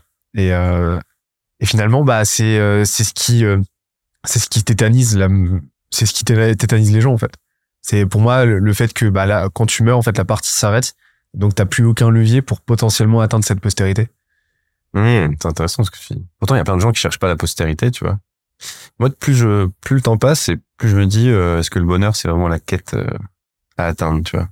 Ouais, c'est intéressant. Et qu'est-ce que, qu'est-ce que t'en penses, toi? Mais typiquement, Achille, il a pas choisi le bonheur. Il a choisi d'être légendaire. Quitte à mourir. Ce qui est quand même, euh, ce qui en dit long. Parce que Homer, c'était pas le dernier des couillons, tu vois, pour, pour écrire cette histoire pour Achille. Donc, j'en parlais il y a pas longtemps avec Fanny Nussbaum, qui est une amie à moi, en psychologie, a écrit plusieurs euh, livres sur le philo cognitif, le secret des performants, etc. Écrit sur, sur l'hypnose aussi. Enfin, et très très forte, j'adore. Et on parlait de ça et elle me disait, euh, elle disait, j'ai l'impression que, enfin, elle, elle me dit que mon but à moi, c'est de vivre avec intensité. C'est pas d'être heureuse, c'est d'être intense. Je dis, ah ouais, ça veut dire quoi d'être intense et tout? Bah, c'est de vivre euh, tout le spectre des émotions possibles, etc. Par exemple, moi, j'aime bien l'idée de, de me dire euh, ouais euh, j'ai été down à des moments et tout c'est cool quoi. La philosophie un peu asiatique bah pour euh, apprécier la lumière faut avoir connu l'obscurité. Euh, c'est ouf de pouvoir expérimenter tout le spectre des émotions possibles. Tu vois sans forcément parler que du bonheur. C'est chouette d'être joyeux c'est chouette d'être aussi en souffrance parce que c'est de là que naît la grandeur quoi tous les sportifs de haut niveau tous les athlètes font énormément de sacrifices par exemple et derrière tu gagnes les JO là tu tu reçois une joie hors norme que très peu de gens peuvent peuvent ressentir. Donc, euh, j'ai pas la réponse à cette question. Je réfléchis. Moi, pendant longtemps, je pensais que le but c'était d'être en paix une phrase de Naval que j'adore. Il dit peace is happiness at rest and happiness is peace in motion. Ça veut dire euh, peace is happiness at rest. Donc la paix c'est de la c'est du bonheur euh, au repos. Le bonheur c'est de la paix en mouvement. C'est-à-dire c'est quelqu'un qui euh, est en paix, se met à se met à faire quelque chose qu'il aime, alors il sera heureux. C'est quelqu'un qui est heureux, tu l'as, il s'assied là comme ça sans bouger, alors il sera en paix. Donc moi je pensais que c'était le but, c'était d'être en paix, d'être en paix, donc d'être parfaitement aligné avec ce que tu veux. Par exemple pour moi, euh, le fait de, enfin mauvais stress on va dire, quand tu veux aller dans deux directions différentes, si, tu, si je tire dans, sur une ficelle de, deux, de chaque côté, je vais générer un stress sur la ficelle. Ou bah, mentalement, si je tire de chaque côté, je vais générer un stress en nous qui est pas très agréable. Par exemple, euh, je joue aux jeux vidéo, mais je dois travailler. Bon bah, il y a problème, de directions différentes. Ou alors, je vis à Paris, mais j'aimerais vivre à l'île Maurice. problème. Tu vois. Génère un stress. Mais quand tu es parfaitement aligné, tu deviens un peu plus paisible, plus serein dans la vie. Tu sais où tu vas et tout. Euh, t'as plus qu'une direction, c'est quand même vachement agréable au plus j'échange sur ces sujets, et au moins je suis sûr que la paix, c'est vraiment le, but ultime. Je pense que c'est quelque chose de très très cool. Pour autant, euh, ouais, euh, Achille il part à la guerre, tu vois. Alors maintenant, est-ce que Achille est un modèle? Je sais pas. Pourtant, on parle d'Achille. Est-ce qu'il a été euh, vécu il y a longtemps Et est-ce qu'on qu'on est sûr qu'il était parfaitement à l'aise euh, de, jusqu'à la fin avec son choix, tu vois? Pas sûr. Je sais pas. On va demander à Jean-Charles Curdeli. Euh, il connaît très très bien le sujet d'Achille. Parce que lui, justement, il a écrit un livre sur les philopreneurs et Achille est l'un des, exemples qu'il prend. Euh, et donc, pour lui, le philopreneur, c'est quelqu'un qui entreprend. Alors, c'est peut-être pas pour lui, c'est ma définition de, de son concept, mais quelqu'un qui entreprend au service de sa philosophie de vie, en tout cas qui cherche à vivre intentionnellement au 21e siècle. Ce qui est pas facile, parce qu'on vit dans un monde où on est quand même très formaté, que ce soit avec l'école, les codes sociaux, etc. Quand on te dit quoi penser, euh, t'allumes la télé, euh, tu vas t'allumer les réseaux sociaux. Euh, c'est très très dur, de, très très dur de former sa propre pensée aujourd'hui. Et ça demande beaucoup d'énergie, d'être capable de déconstruire beaucoup de choses. Bah en fait le truc c'est que j'en discutais avec un avec un ami hier. C'est le fait que en fait pour moi si on devait schématiser les choses et les présenter dans leur caricature, t'as deux extrêmes. T'as l'extrême d'une vie en pilote automatique. T'avances, t'es sur des rails. Donc tu te euh, tu t'offres euh, tout entier euh, sans te poser aucune question, sans aucune remise en question à tes déterminismes, à la voie qu'on trace, etc. Donc bon bah t'as grandi dans quelle dans telle classe sociale, bon bah tu vas tel tel tu vas avoir tel éventail de choix qui qui qui qui n'en demeure pas moins un non choix mais qui donne une illusion de libre arbitre. Voilà, tu auras le choix entre tel éventail d'études, tel éventail de carrière, ainsi de suite. Voilà. Euh, donc là, c'est euh, c'est c'est la voie euh, et, et, surtout tu n'as pas une once de remise en question. C'est-à-dire que euh, tes déterminismes font que tu, tu, tu as le sentiment d'être parfaitement à l'aise dans ces choix-là parce que c'est toute considération externe et un non-sujet. Ça, mmh. ça n'existe pas quand c'est ouais, dans ton biais de cadrage, t'es dans ton biais culturel, t'es dans tout ça. Et... T'es dans ton truc. Et à l'opposé, en fait, bah, t'as le choix, en fait, t'as euh, la situation dans laquelle tu vas t'émanciper, prendre conscience et tâcher de t'émanciper de tes déterminismes et euh, et, euh, et choisir de d'ouvrir complètement ton éventail de choix. Donc bah donc le, le, choix que tu as fait, le choix que beaucoup d'entrepreneurs, solopreneurs, etc. font, euh, on parlait de, de, de, du philopreneuriat, bah, un petit peu ce, voilà, un choix de vie dans cette lignée-là, tu vois. Mais pour moi, ça va de pair avec un truc fondamental qui est la responsabilité. tu prends la responsabilité de tes choix et tu prends la responsabilité euh, du poids en fait de toutes ces considérations que tu n'as pas à avoir de l'autre côté. Et en fait, pour moi, genre j'ai du mal à voir.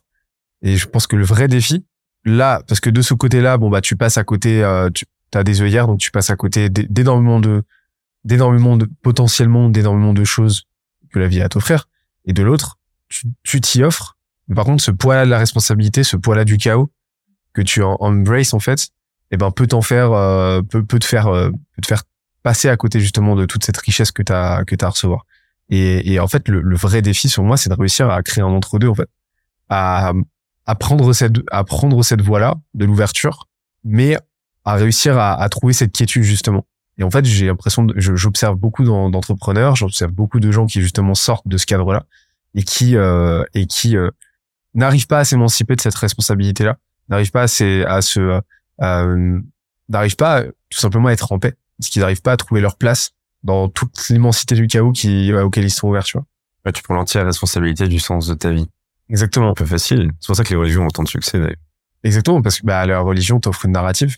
Euh, t'offre une narrative complètement. Et, et, euh, et, et c'est marrant parce que quand je discute avec toi, j'ai le sentiment que euh, bah, c'est, euh, c'est, c'est, euh, c'est très certainement un, un, un travail en cours, tu vois, mais que tu t'en rapproches justement de, de cet entre-deux, euh, de cet entre-deux, tu vois. Tu, tu commences à réussir à trouver les aliments et c'est, euh, c'est, Hum, Peut-être, je sais pas. c'est cool, tu vois. J'ai plein de questions en suspens encore. Tu vois, quand on t'en parlait, sûr. tu peux euh, suivre des rails et être très heureux. Pour autant, euh, la, la question, euh, est-ce qu'encore une fois, est-ce que le bonheur il est, la quête ultime? Pas sûr. Euh, Je sais pas encore ce que c'est la quête ultime. Je suis encore en train de chercher le. Y a-t-il une quête? Y a-t-il une quête? Quel est le vrai sens de tout ça? Je te parlais en introduction, j'étais un peu nihiliste optimiste, euh, sens où euh, je pense qu'on est dans un monde dépourvu de sens, mais que c'est une opportunité pour créer le sien, de créer son monde dans le monde. Et peut-être que chacun peut créer sa quête euh, là-dedans, tu vois. Que pour certains, c'est peut-être le bonheur, une vie tranquille. Peut-être pour d'autres, ça c'est la paix. Peut-être que pour d'autres, c'est d'être légendaire. Peut-être que, voilà, euh, je suis dans une phase où j'adore euh, raconter des trucs. J'ai envie de vivre un large spectre d'émotions. J'ai envie de vivre largement, intensément. Je suis pas encore certain de savoir pourquoi. mais t'as justement t'avances en fait bah, en fait l'avantage du nihilisme enfin l'avantage du nihilisme optimisme optimiste tel que tu me l'as défini là c'est qu'une fois que t'as accepté le fait que euh, bah la constance c'est le chaos et le rien bah en fait tout n'est qu'opportunité potentiellement du moment Ouais. que tu décides d'être optimiste Ça, c'est vrai. Ça, c'est vrai. Et, et je trouve ça très... Euh... J'aime bien l'idée quand même de prendre l'entière responsabilité du sens de sa vie et de, de ses choix, et de ce qu'on fait, de pas rejeter ça sur une religion, de pas rejeter ça sur un dogme, de pas rejeter ça sur un livre de développement personnel, de dire non mais c'est parce que, tu vois, j'assume tout ce que je fais, euh, j'essaie de plus me plaindre, j'avance dans mon truc et je me dis bah j'essaie de trouver une réponse par moi-même quoi. Ce qui demande beaucoup, beaucoup de- d'énergie. Hein. Parce que c'est beaucoup plus facile de signer et dire ok, nous vivons dans une réalité simulée, voilà, j'adhère à cette théorie. Ciao, bonsoir. Euh, hashtag multivers Exactement. C'est bon, c'est peinard. Euh, non, c'est la, la posture un peu plus agnostique, tu vois, qui est euh, un peu terrifiante aussi, euh, parce que c'est c'est horrible de pas savoir pourquoi on est là. C'est c'est quoi les challenges euh, enfin c'est quoi le challenge qui t'a le plus appris? C'est dur comme question parce qu'on a tous appris des choses différentes. Bah là, j'ai le dernier en tête parce que ça m'a, c'était tellement le plus ambitieux, quoi.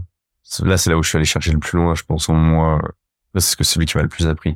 Peut-être que c'est le premier, en fait. Peut-être que c'est quand j'ai découvert les mécanismes d'apprentissage et que j'ai compris qu'on était tous capables de faire beaucoup plus que ce que l'on pense. J'ai une petite anecdote là-dessus. Mon tout premier challenge, c'est de mémoriser 1000 décimales de pi. Alors, à cette phrase, il y a plein de types de, ré- de, ré- de réactions. Il y a des gens qui ont fait des grandes études, qui ont l'habitude de faire beaucoup de maths et tout, euh, qui disent, ah ouais, c'est chaud, mais ça se fait, tu vois. Euh, le fais en 10 jours, euh, une semaine. Quelques jours, c'était chaud, euh, ça se fait. La plupart des gens euh, trouvent ça complètement insane, tu vois. Ils pensent que ça peut se faire, mais qu'il faut plusieurs mois. Euh, et il y a une dernière catégorie qui pense que c'est impossible. Quand je donnais des conférences, j'avais une conférence qui s'appelait Apprendre à apprendre au, début, tu vois, c'était un de mes tests de monétisation aussi. Je, j'avais cette conférence dans des écoles, notamment au BAU, euh, à Lyon, qui est une forme qui, école qui forme des digital learning managers, qui est top, qui, a été montée par Sylvain Tillon, notre star de LinkedIn. Euh, et, euh, et qui est top. Et donc, ils sont très, enfin, ils sont vachement portés sur la pédagogie. Donc, ils faisaient intervenir sur ce sujet. Et donc, ce sont des gens qui sont déjà amenés à réfléchir à, sur les sujets de l'apprentissage, tu vois. Une fois, j'ai fait un sondage. Je leur ai dit, OK, entre 1 et 365 jours, d'après vous, ça prend combien de temps de mémoriser 1000 décimales de pi? Donc, il y avait une trentaine de personnes et je leur ai fait tous noter sur un papier. J'ai noté, j'ai fait la moyenne. La moyenne, c'était 136 jours. Là, je dis, waouh, moi, ça m'a pris deux jours et demi. J'ai pas particulièrement une bonne mémoire, j'ai juste développé les bons outils. Deux jours et demi, j'ai passé un jour et demi à construire mes outils mentaux. J'ai pas touché à une seule décimale. Je me suis construit une table de rappel PAO, mais pas les mentaux, etc.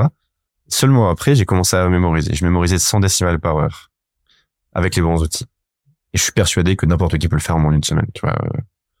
Euh, Même si euh, t'es le dernier des teuteux, euh, je pense que si on t'apprend les bons outils, tu peux y arriver. Et du coup, là, euh, c'est là où je te disais que j'étais un peu en colère vis-à-vis de l'école. C'est là où j'ai compris que, de un, l'école nous a longuement dicté quoi apprendre, nous a jamais expliqué comment le faire. Ce qui est euh, scandaleux, je trouve. Pourquoi on a pas ces cours-là en- au collège, tu vois? Enfin, euh, je veux dire, une table, une table de rappel PAO, tu peux simplifier en une image six chiffres. N'importe quelle date, c'est six chiffres. Un jour, un mois, une année, tu vois. C'est-à-dire que plutôt que d'apprendre des dates, de galérer et tout, tu peux, ça pourrait être juste euh, des images, etc. Et déjà l'histoire beaucoup plus facile. etc., etc., etc. Tu vas associer des images mentales à une suite de chiffres. Ouais, c'est ça. C'est un personnage qui va faire une action avec un objet. Ok. T'as une table de rappel où chaque nombre a un sens PAO, avec, euh, ouais, ça, Personnage, action, objet. Ok. exactement. Moi, je vais pas expliquer là, mais c'est pour ceux qui sont curieux, tapez euh, méthode PAO euh, Ok. dans Google et vous verrez. Qu'utilise Fabien Olicard beaucoup, non? Très probablement, tous les gens qui sont un peu mentalistes, tous les gens qui travaillent avec la mémoire ont une table de rappel. Ok. Euh, pareil, la technique des palais mentaux, c'est pour ça qu'on dit en premier lieu, tu sais, euh, premier lieu, etc. Parce que à l'époque, quand ils apprenaient, bah, il plus galère, et tu, tu peux pas prendre des notes sur ton ordi. Et donc, tu plaçais tes informations dans des palais mentaux, tu Mm. vois. En premier lieu, on mettait ça.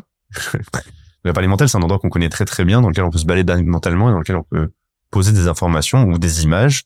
Et ensuite, moi, quand je récitais les décimales de pi, je les connaissais pas, en fait. Je me baladais mentalement dans des lieux que je connaissais. Je voyais mes images que j'avais encodées, je les décodais en live. Et je me baladais comme ça, de manière logique. Euh, Donc, tu vois, c'est, très particulier. Il y a beaucoup de gens qui disaient, qui apprendraient pas du tout pareil, euh, une grande quantité d'informations. Et la deuxième chose, du coup, j'ai compris qu'on était capable de beaucoup plus que ce que l'on pensait. C'est juste qu'il faut être bien équipé. Il faut, euh, voilà, découvrir ces méthodes. Et euh, tout au long de mes, des trois dernières années, j'ai développé plein de méthodes pour être capable d'à chaque fois atteindre mes objectifs qui, qui sont quand même parfois assez ambitieux. D'ailleurs, je suis documenté dans un article qui s'appelle Apprendre à apprendre le guide complet. Voilà, il y a 15 chapitres, c'est sur mon blog, c'est gratos. C'est cadeau. C'est cadeau. C'est cadeau. Et, euh, et dedans, j'ai tout mis, tout ce que je savais sur mes méthodes d'apprentissage. Parce que c'est le truc que j'aurais aimé avoir au début, quoi. Et c'est le truc que je pense qu'on devrait faire lire à l'école. C'est pas, ces méthodes sont pas les miennes, hein. Ça, c'est juste que j'ai pioché à chaque fois Ouais. dans plein de trucs et j'ai juste tout rassemblé en, en un seul, en un seul endroit. Il y a juste une méthode qui est plus ou moins à moi, c'est mon framework d'apprentissage. Ok. Euh, il y en a plein de ces Tim Ferriss, par exemple, c'est un blogueur américain qui a fait plein de trucs, euh, pareil, qui s'est lancé plein de défis. Il a des, des frameworks euh, type euh, 10 ou euh, café, euh, café pour compression, fréquence, euh, encodage, ce genre de trucs. Moi, j'en ai créé un qui s'appelle CD modé. Donc, c'est CD majuscule, petit m de liaison, OD majuscule. C'est déjà un petit tacle euh, au- pour dire que les, les méthodes traditionnelles d'apprentissage sont démodées. Et ensuite, le C, c'est pour cibler, le D, c'est pour déconstruire. Ensuite, le deuxième D, c'est pour... euh, non, le C, D, le O, c'est pour orchestrer. Le dernier D, c'est pour documenter. Donc, cibler, déconstruire, orchestrer, documenter. Et donc, j'ai testé plein de frameworks. Après, j'ai construit le mien parce que je sais que, moi, par exemple, la partie documentation m'aide énormément à apprendre. L'idée, c'est de tester plein de choses, de voir et ensuite de créer son propre framework dans lequel on se sent bien. Pareil, moi, j'ai des frameworks où j'analyse mes journées et j'ai testé plein de trucs, plein de modèles, j'en ai piqué plein et après, j'ai fini par faire mon propre truc. Je suis très animé par la philosophie de Bruce Lee, euh, qui a développé une, une idée qui s'appelle le Jeet Kune Do, qui s'est transformé ensuite en arts martiaux, mais à la base, c'est une philosophie et le mantra de cette philosophie, c'est déjà sur l'emblème, tu peux dire n'avoir aucune limite pour limite et n'avoir aucune méthode pour méthode. C'est-à-dire, euh, ne te, ne te braque pas, ne te mets pas justement des barrières mentales, va expérimenter plein de trucs. Euh, ne dis pas, euh, c'est le karaté le meilleur pour ça. Non, c'est quel est le, le coup de poing le plus efficace au monde? Point barre, tu vois. C'est pas quel est le style qui permet de. Et ensuite, le mantra, c'est absorbe ce qui est utile, rejette ce qui ne l'est pas et ajoute ce qui t'est propre. Ça, c'est la base de l'apprentissage. Moi, j'ai encore digressé sur l'apprentissage. Mais euh, non, mais c'était pas une digression. c'était pas une digression parce que je t'avais parlé tout à l'heure et t'as rebouclé dessus spontanément. Et, euh, et, euh, et euh, le, le CD modé, Ouais. euh, il, il- tu peux l'utiliser pour n'importe quoi. Ouais. Vraiment. Euh, Par exemple, le one arm stand. Mhm. Donc, euh, ciblé. Il faut un objectif précis. Tu sais, on parle beaucoup d'objectifs smart en entrepreneuriat. Spécifique, mesurable, atteignable, relevant, euh, timé, quoi. Moi, d'ailleurs, j'aime pas atteignable, je préfère ambitieux pour le A. Mais bon, euh, bon, bah, un, bon objectif, tu vois. Pour moi, euh, c'était, je voulais tenir 5 secondes sur un bras en équilibre. Ce qui est beaucoup plus dur qu'il n'y paraît. Ok, comment on fait ça? Bah, bonne question. Déjà, faut le déconstruire. Donc moi, je savais pas comment on faisait ça. Donc j'ai pris des formations en ligne sur le One Arm Handstand. Je te promets, ça existe. Et les gars, tout le monde peut vivre de sa passion. Ok, j'ai acheté des formations en ligne pour faire des One Arm Handstand. Ok? Euh, et j'ai payé ça 600 balles. Alors, euh, Ah ouais? ah ouais, non, j'étais chaud. Euh, avec un avec un coaching et tout. Et euh, parce que je voulais le faire, j'étais déterminé. Donc déconstruction, il m'a aidé à déconstruire mon objectif. Il m'a dit OK, tu peux pas comme ça t'entraîner et te mettre sur un bras en fait, c'est pas possible. Déjà, faut que tu sois hyper à l'aise sur deux bras, il y a plein de milestones à valider. J'ai déconstruit ça en 20 sous-objectifs. J'ai dit bah avant de faire ça, faut que je sois capable de faire 10 secondes en instinct normal, puis une minute, tu vois. Puis de pouvoir bouger mes pieds, etc. Puis de pouvoir faire euh, telle ou telle figure, etc. Donc je, plein. Par exemple, l'avant, avant-dernière, c'était de tenir 15 secondes sur euh, une main et euh, le bout des doigts, tu vois. Puis ensuite, j'ai le, le dernier, c'était une main. L'avant-dernier, c'était sur une main et un seul doigt. J'ai tenu 20 secondes sur une main et un seul doigt, tu vois. Et après, tu t'apprends à juste lâcher le doigt et hop. En fait, ça part en couille après. Ton, corps, il twist instantanément. C'est hyper dur. Mais euh, donc, ouais, déconstruire.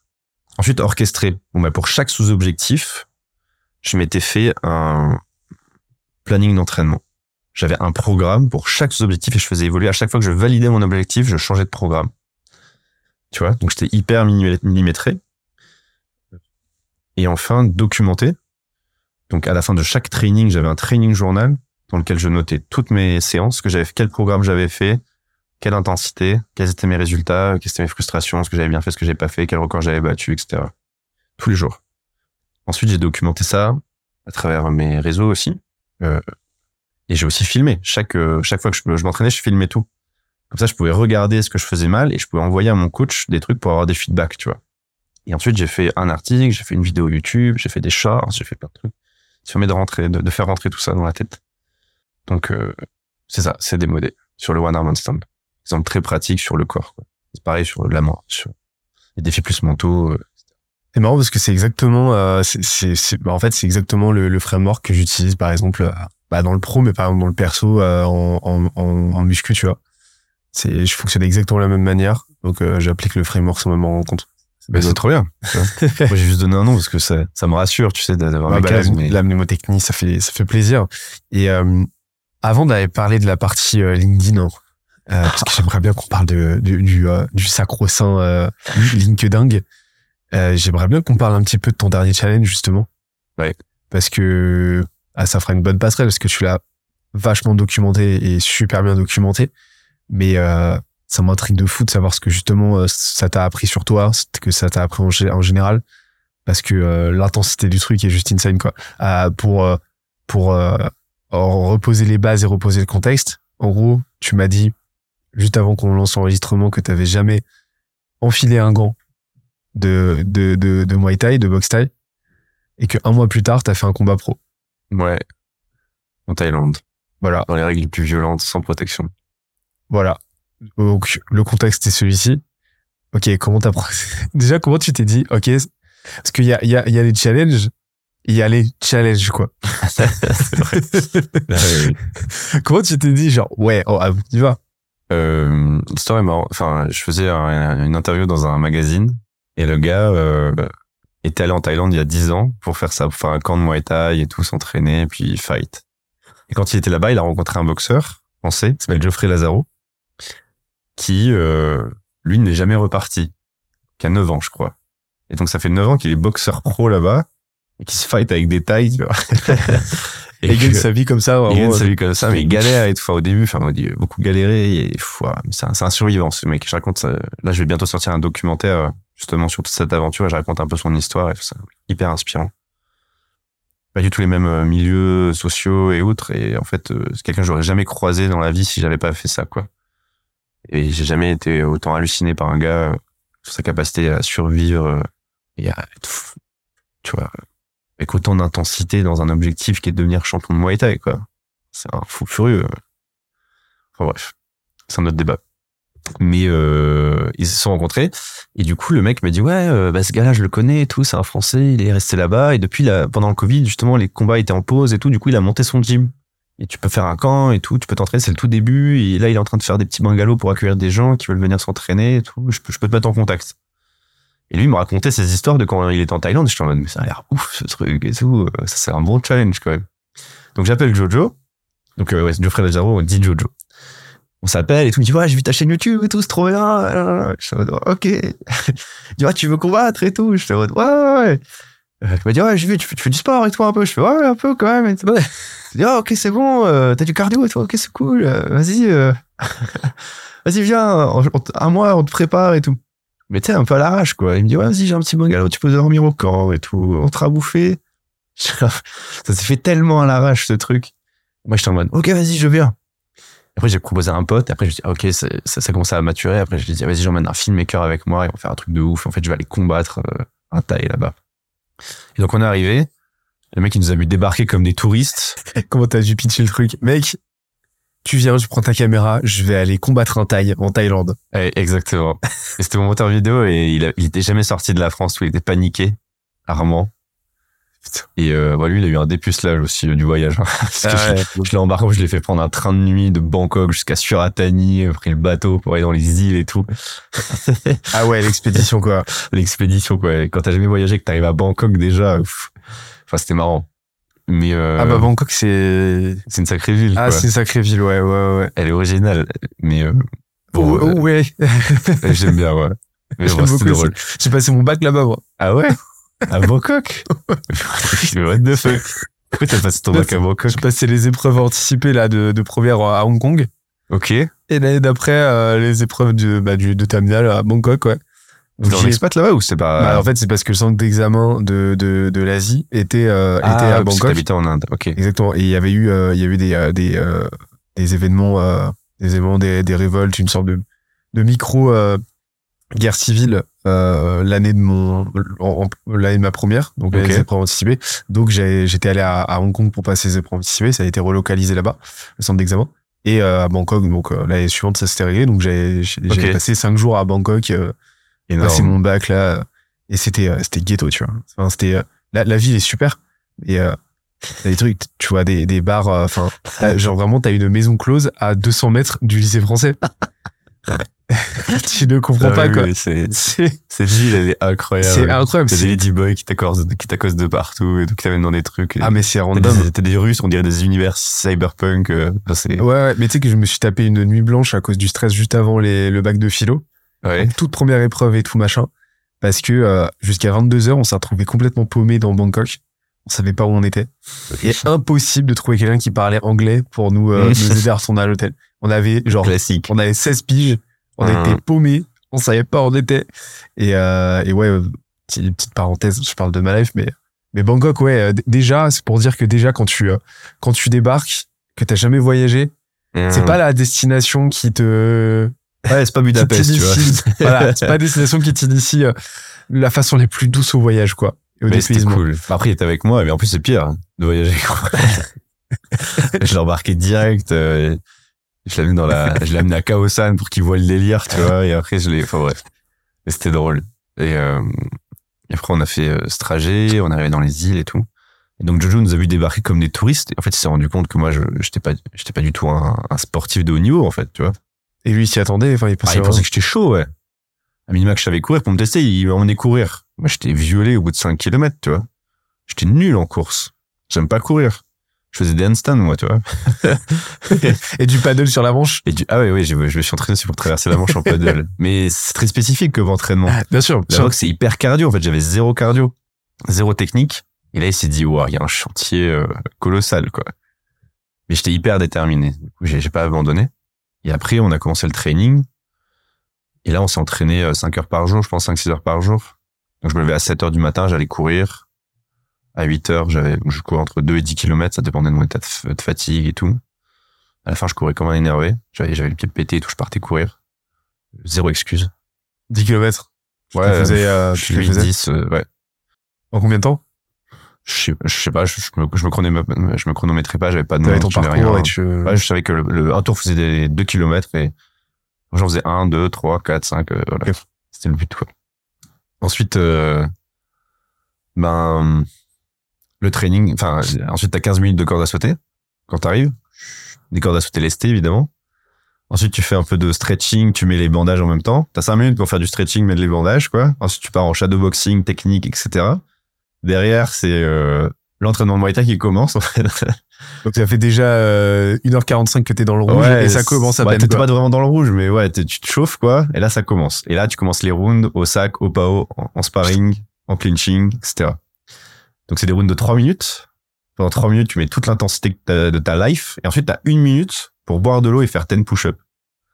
Faire 10 pompes euh, 10 abdos. Quand on peut plus des bras. Donc, c'est là, t'es là, t'es avec tes gants, tu fais, euh, euh, t'enlèves tes gants, tu galères, tu vas te servir à boire, tu bois, tu remets tes gants, et ça repart, tu vas, Pendant combien de temps?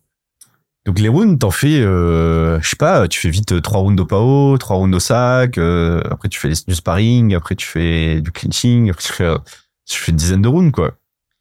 Et après, il nous poussait, il poussait. Au début, on en faisait peu. Et à la fin, je, je me souviens, une fois, j'ai fait 5 rounds au PAO d'affilée. Après, j'ai fait une, une fois euh, 20 minutes au PAO sans arrêter.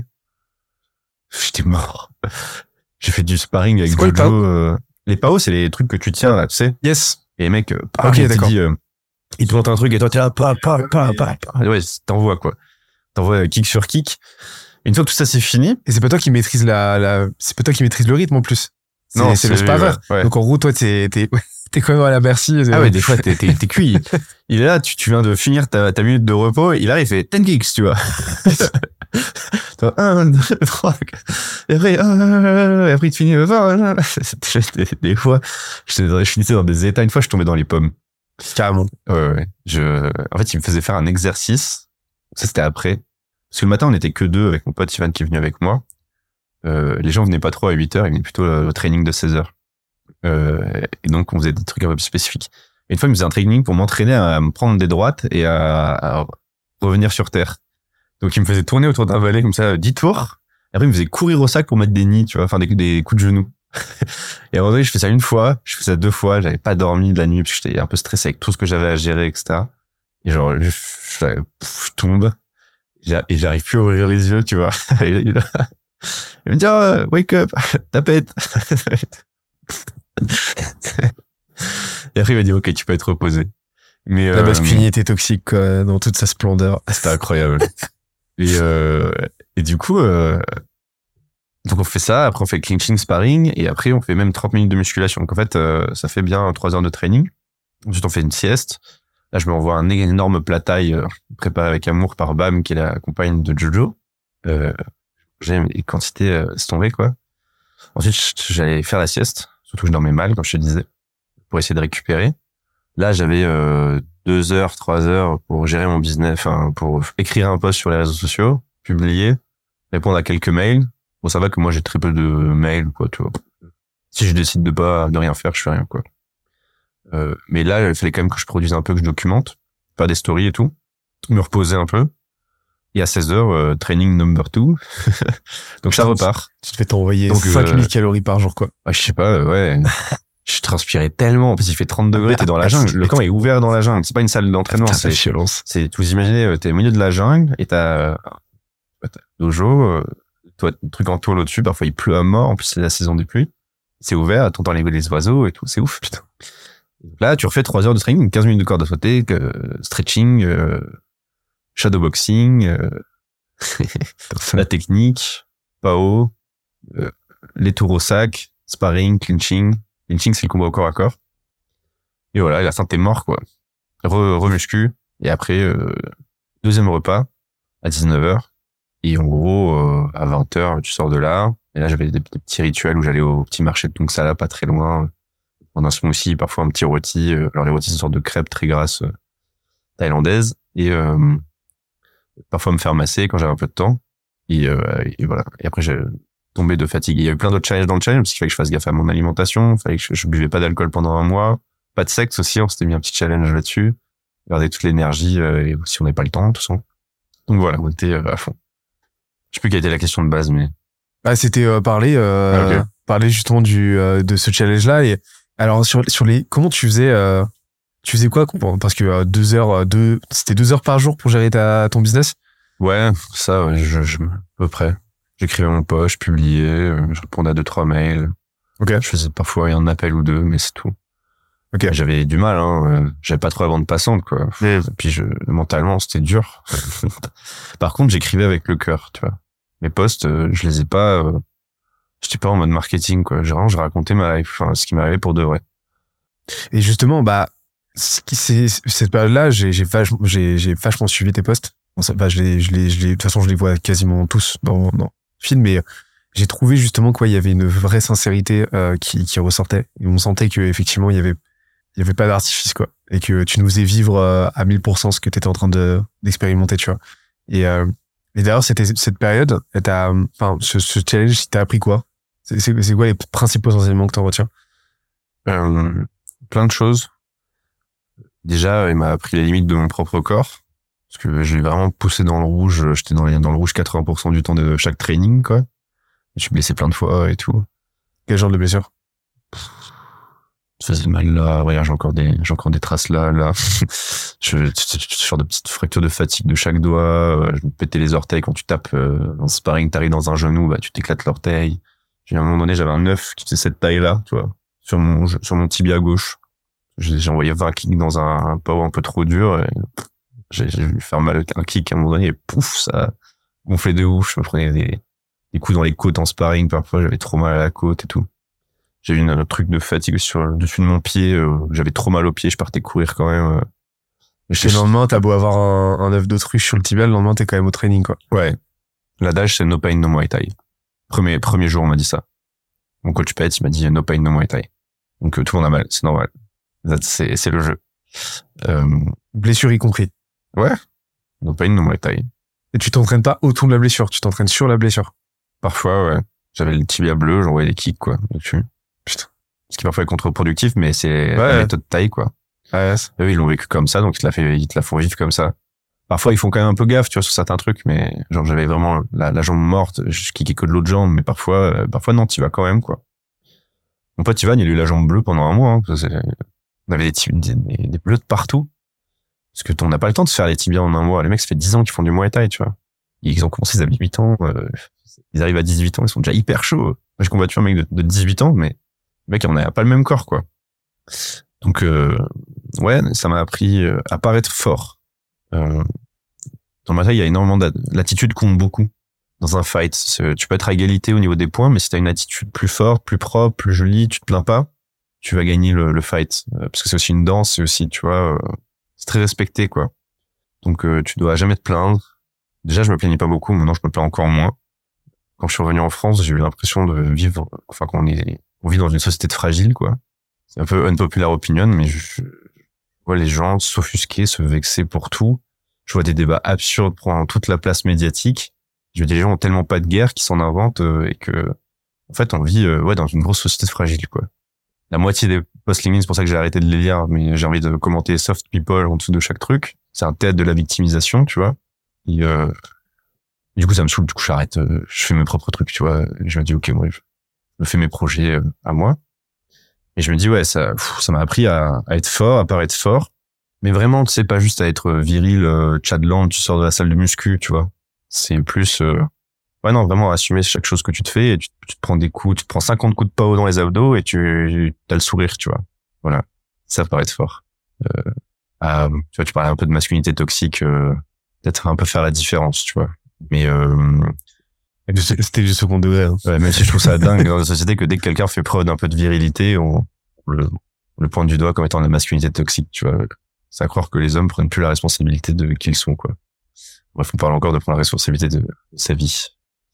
Bref, je vais pas digresser là-dessus, mais... Euh. À chaque fois que tu me dis que tu veux pas digresser, j'ai envie de digresser. ouais, non, mais là, on va rentrer dans des, euh, dans des, dans des sujets sensibles, tu vois. Mais bref, en gros, soft people, quoi. Tu vois, j'ai l'impression de voir ça partout je me dis, moi j'aime beaucoup les concepts d'extreme ownership, de, tu sais, un peu de, comment il s'appelle ce gars qui a écrit ce livre? Le, euh, le, le militaire américain, Joko, ouais, euh, Joko, quelque chose Willink peut-être. Et ouais, tu prends toute la responsabilité de tout ce que tu fais, de tout ce qui t'arrive, euh, t'as plein de t'avances, quoi. J'adore David Goggins, j'adore ces mecs-là, euh, qui sont en mode, euh, pour penser ce que vous voulez, moi je m'en fous, je suis le craziest motherfucker on earth et j'y vais et je m'en tape, tu vois. Voilà. Donc ça t'apprend ça, le Muay Thai, à paraître fort à être fort en fait, pas que à paraître, mais parce qu'au plus tu le parais, en fait, au plus tu finis par l'être. Simplement, c'est toujours pareil. Hein. C'est c'est l'auto-hypnose quoi. Tu finis par incarner ce que tu montres, donc euh, ça t'apprend ça. Ça m'a donné encore plus confiance en moi. J'étais quelqu'un qui avait déjà de base très confiance en moi. Euh, tu rajoutes le fait de savoir se battre. ça fait que quand tu marches dans la rue, bah, je sais pas, il y, a plus rien qui m'inquiète quoi. Je suis vraiment en mode euh, force tranquille quoi. Maintenant, c'est quand même simple. Surtout que le Muay Thai, c'est un c'est un art martial qui est quand même très efficace pour la vraie sur un vrai combat quoi. Pourquoi? Parce que t'as pied, point, coup, des genoux. Et moi j'ai combattu euh, sans protection et tout, donc c'est c'est pas euh, tu fais du petit sparring avec un casque euh, et la totale quoi. Donc non, le, le Muay Thai c'est quand même très violent. Je me suis pris les droites pendant un mois, tu vois. J'ai pris des coups et des kicks dans tous les sens. Donc maintenant, si imaginons j'arrive dans un combat de rue, je sais pas, je serais, je serais peut-être, je serais de toute évidence plus fort techniquement que la plupart des gens. Mais là, ce qui me rendrait surtout, enfin, le vrai avantage compétitif, c'est que si quelqu'un me met une droite, je vais, je vais pas paniquer, tu vois. Pourquoi? Parce que je l'ai vécu plein de fois. Euh, donc ça, c'est passer un cap de confiance en toi. Maintenant, il faut que j'apprenne à danser et je serai bien. c'est le dernier gros chantier chez moi. Et le danse ah, Je sais pas, j'aimerais bien me faire un défi. Tectonique. Où je, je vais au Brésil, tu vois. Je m'entraîne de ouf et après je fais le carnaval de Rio. Ça, je kifferais faire ça. Là, j'ai stylé depuis longtemps. Ah, mais je signe à fond. Tout de suite pour voir ça. Ce serait rigolo, ouais. Des ça, à mort. J'adorerais pouvoir... Euh... J'ai rencontré un champion du monde de breakdance, on a dîné ensemble. Le mec me parlait des trucs. Et on était au resto, d'un coup il se lève et genre il, il monte des moves de ouf et tout. Je suis en mode, ce gars, il est tellement détaché du jugement des autres, il s'en tape. Il est là, il danse, il se fait kiffer. Les gens même le regardaient, ils en mode, waouh. J'étais en mode, je veux faire ça. je veux arriver à ce niveau de détachement et de confiance en moi. Bah, t'as déjà le one stand, euh, ouais. ouais. le one stand, ouais. Après, ça se perd un peu, mais. Bon, euh, donc ça m'a appris ça aussi. Au niveau de la confiance en soi, c'est quand même un truc de ouf.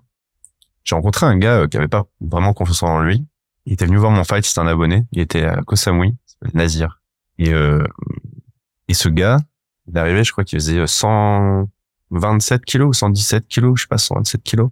Il est venu voir mon fight à Koh Samui et il a dit, euh, vas-y, euh, je veux faire un camp et tout. Pareil, je veux fight. Du coup, je l'ai, je fais rencontrer Jojo. Il était venu en Thaïlande et tout, tout seul. Et là, euh, il a fait, le, il, a, fait le camp. Là, ça fait plus d'un mois qu'il s'entraîne et tout. Là, il a fait le fight et tout. Il a, il a fight dans un, dans un stadium à Kopangan. Il a gagné round 5 par technical KO. Et le gars là, il est passé de mec qui faisait 127 kilos, euh, très renfermé sur lui, euh, étudiant un peu, tu sais, il, donc il montrait pas justement, il avait peur de montrer qu'il était en Thaïlande et tout. Ah, euh, il a gagné un match de Muay Thai, euh, il a perdu je sais pas combien de kilos et tout, parce que tu perds. moi, je, déjà j'étais hyper sec de base. Une fois, j'ai perdu 4 kilos en deux jours. Donc, t'imagines le, le, le, gap là qu'il a qu'il a pris Nazir, incroyable quoi. Moi, je l'ai vu. J'étais trop fier de lui. Et je putain mec, t'es une légende quoi. C'est ouf. Parce que pour lui, ce challenge-là, il est encore plus dur que pour moi, tu vois.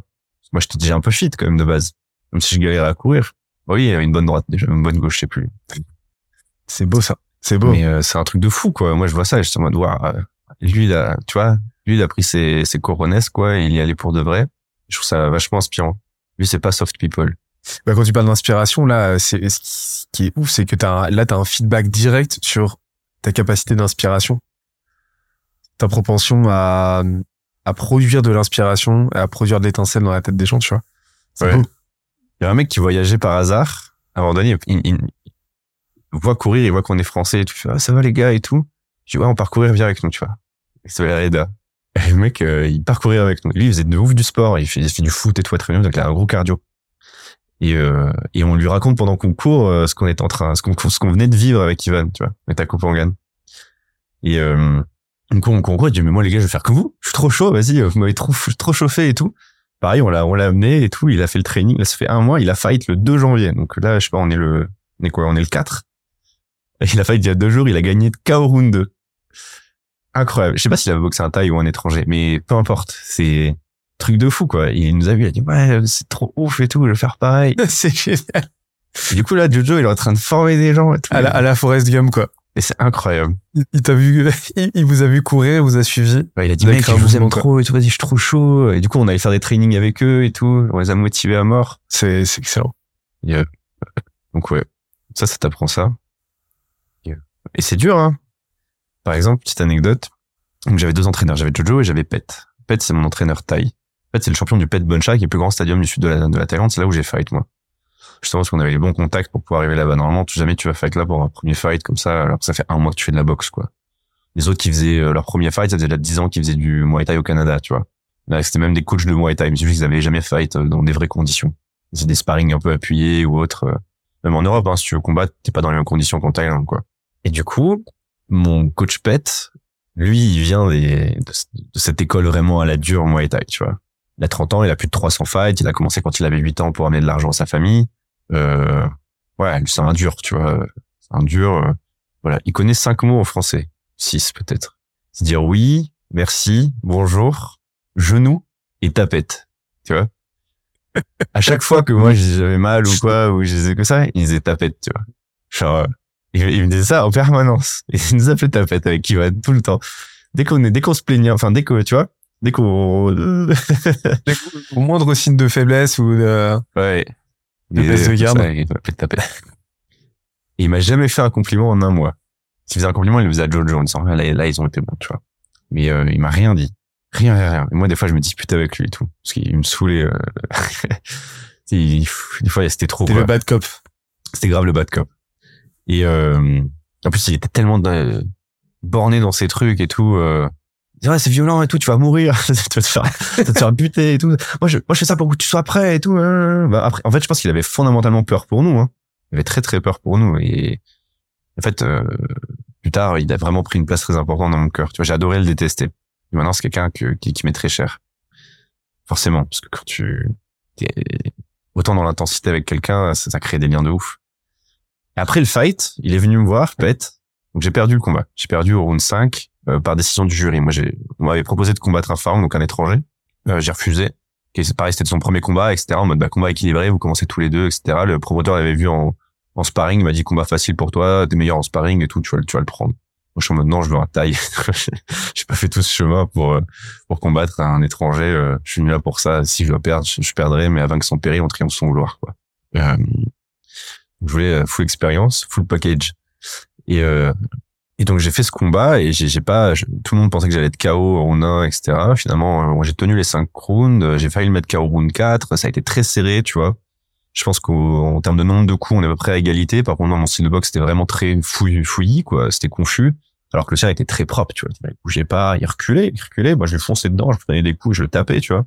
Et lui, il était posé, tac, bam. C'était, c'était beau à voir. Et le Muay c'est une danse, comme je te disais.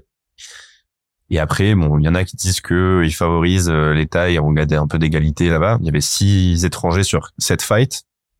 Donc il y avait un combat, un euh, deux tailles euh, l'un contre l'autre, et sinon c'était six combats, un taille contre un étranger. Tous les étrangers ont perdu. Probablement déjà parce que les tailles sont meilleures, ils ont ça dans le sang, quoi. C'est c'est le c'est le sport national là-bas, c'est sur toutes les télés, quoi. Euh, mais bon, euh, moi je suis content, je suis arrivé round 5, j'ai tenu le truc, tu vois. Et ils ont vu que même le, le gars contre qui je me suis battu, il m'a dit euh, t'as pas gagné le combat, mais t'as gagné mon cœur, euh, bah, comme un lion, quoi. Il me dit. Donc euh, moi j'étais fier et euh, et là Pet est venu me voir et il m'a dit donc ce qui est marrant c'est qu'il parle avec un anglais un peu bizarre. Donc pour lui euh, dire euh, avoir peur, il dit scared, tu vois pour scared. Donc, il, m'a dit euh, when you when you arrive euh, you scared, you tapet, tu vois.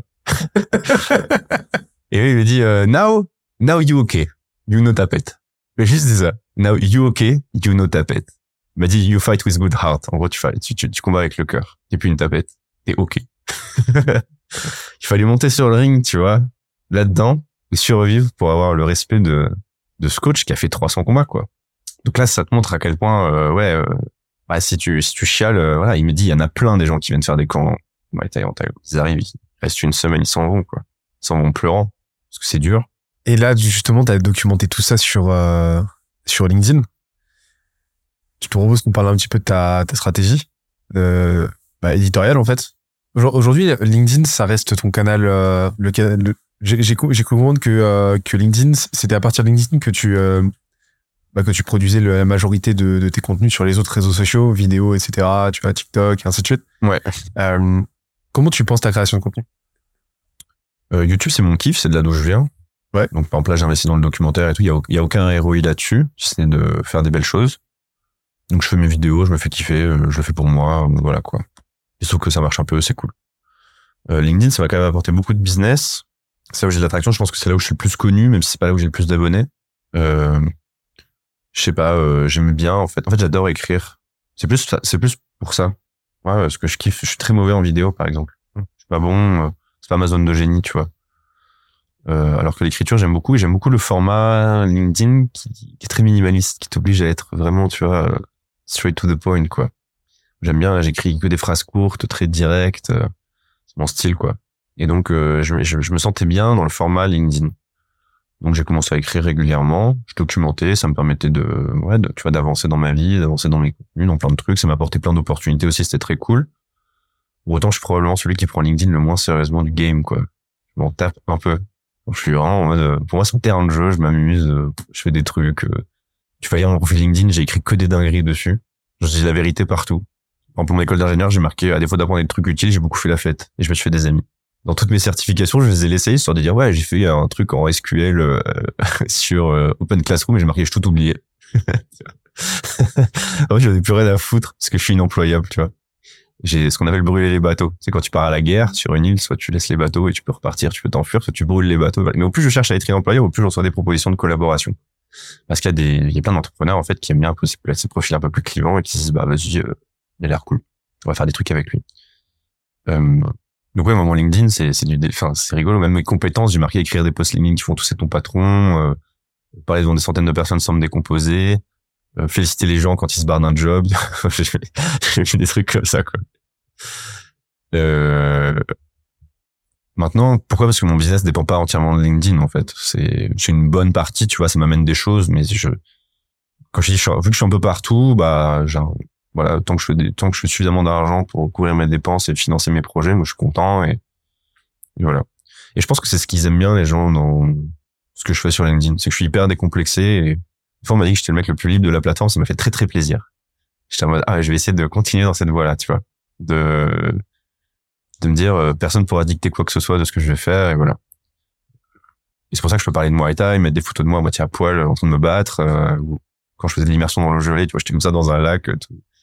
Et je suis un des rares à faire ça, quoi.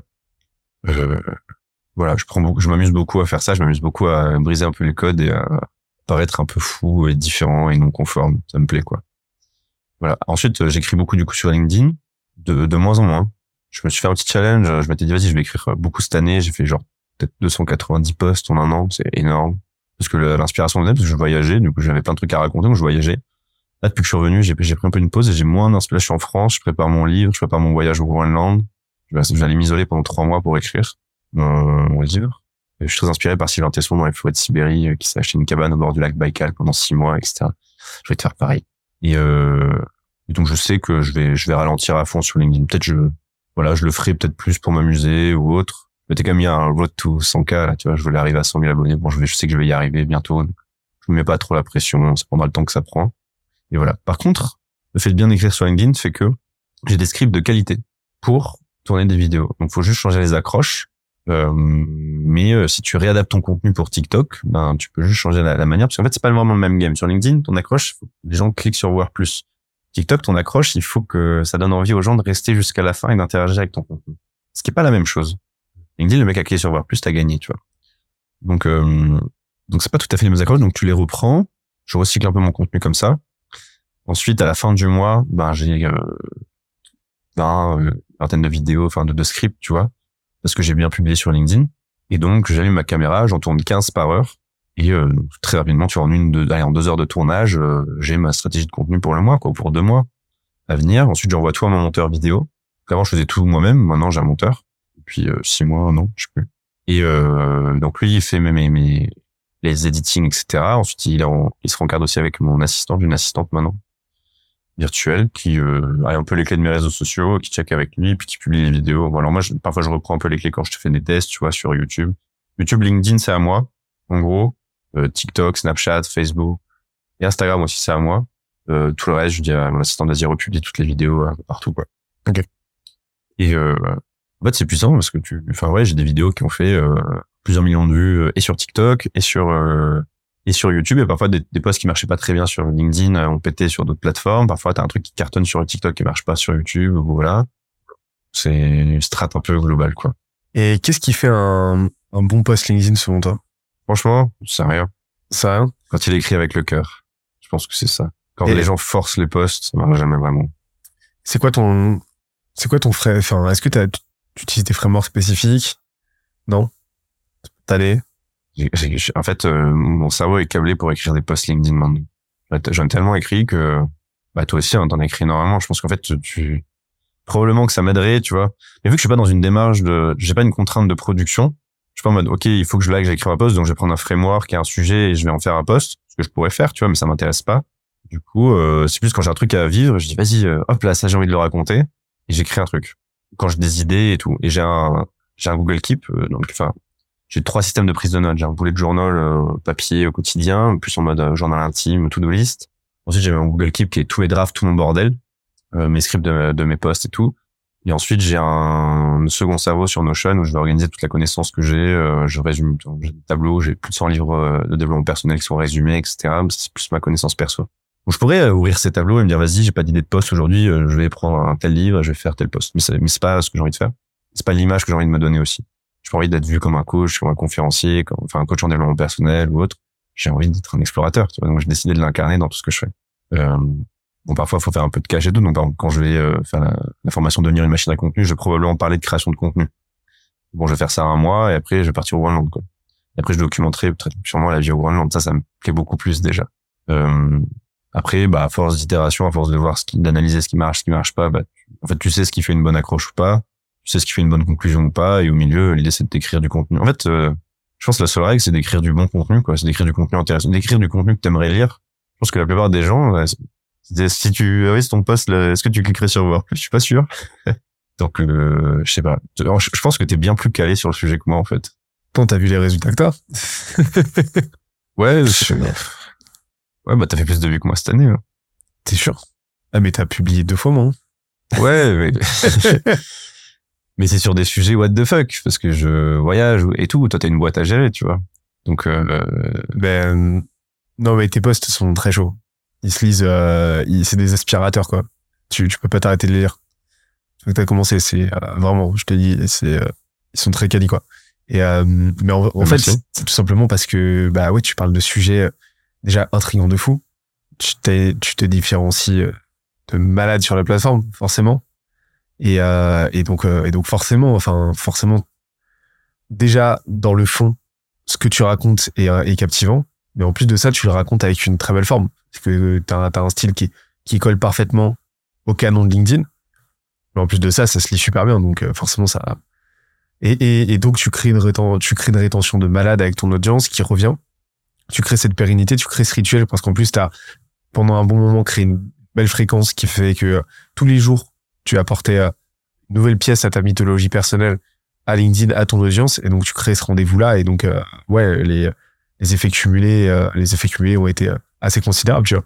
Ouais, peut-être. C'est Merci déjà. non, mais c'est, c'est comme ça, c'est mon analyse. en tout cas, euh, en fait, il y a un, truc qui est important, c'est que j'ai toujours pris du plaisir à écrire. J'ai jamais forcé à écrire. Tu sais, je vois plein de gens qui se forcent, ils disent, ouais, challenge LinkedIn, machin, pendant un mois, je vais écrire des posts. Ça devrait pas être un challenge, en fait. Écris parce que t'aimes bien faire ça. Fais-le pendant un an, plutôt que de le faire pendant un mois. Parce que tu prends du plaisir et tu verras, au bout d'un moment, tu, il va se passer des choses, quoi. Je connais personne qui a grindé euh, trois ans et qui a pas eu de résultat. À un moment donné, euh, tu construis comme ça et que tu documentes, y a, tu vas finir par toucher des gens. Euh. Ou alors c'est que vraiment t'analyses jamais rien, quoi. Si tu regardes un peu ce que tu fais, bon bah voilà. Mais c'est, euh, je me rends compte que la, la, plupart du temps, les les gens qui n'ont, enfin, les idées te viennent du moment que tu fais des trucs en fait. Et je suis complètement d'accord. C'est c'est assez fou. C'est c'est c'est crétin. Hein. C'est crétin, mais euh, mais euh, les périodes où j'ai le moins de trucs à raconter, c'est les périodes où je fais le moins de trucs. et Moi, les périodes... je suis en France. Ouais, ouais, bah, forcément. Là, là, pour le moment, pendant deux mois, je vais faire très peu de posts. Parce que je sais pas quoi dire. Je suis ici, bon, bah, voilà. Si, on pourrait faire un post, on pourrait faire une photo. Mais, euh, non, mais, ouais, tu vois, là, par exemple, je pourrais faire un post pour dire, ouais, je fais un podcast avec Benoît, tout c'était trop cool, on a parlé de ça, ça, ça, ça, ça, tu vois, pourquoi pas. Mais demain, euh, bon, bah, si je suis à Paris, euh, et que je vis rien de fou, bah, qu'est-ce que je raconte, quoi? J'ai tout le temps aux gens, euh, vivez des choses exceptionnelles et racontez-les, quoi. Si tu transformes ta vie en, un film, euh, bah, t'as les scripts, quoi. a plus qu'à le partager. Et euh, ça serait quoi tes, euh, serait quoi tes recos, justement, les, les premières steps que tu peux faire pour transformer ta, commencer à transformer ta vie en film, tu vois, si t'en as? Bah, déjà de réfléchir au film que t'as envie de vivre. Tu sais, il y a, y a beaucoup de gens qui sont un peu frustrés de plein de choses, quoi. Je reçois tellement de messages de gens qui me disent, j'aimerais trop avoir ta vie, t'as trop de la chance j'ai zéro de la chance en fait. Euh, enfin, oui un peu, mais de, là où je suis né. Mais à part ça, euh, je suis envoyé péter, j'ai fait mon truc, j'ai galéré pendant deux ans, puis après j'ai fini par retrouver. Si tu veux le faire, vas-y fais-le quoi. Fais-le test. Euh, tu me diras, j'ai de la chance si tu le fais pendant trois ans que t'as pas réussi, mais mais je pense que tu vas y arriver. Donc c'est réfléchir à quel film t'as envie de vivre, puis aller vivre pour de vrai. Je pense faut juste un peu de courage à un moment donné aussi, dire ce qui est quoi. Euh, déjà, c'est apprendre à se connaître. En fait, euh, ok.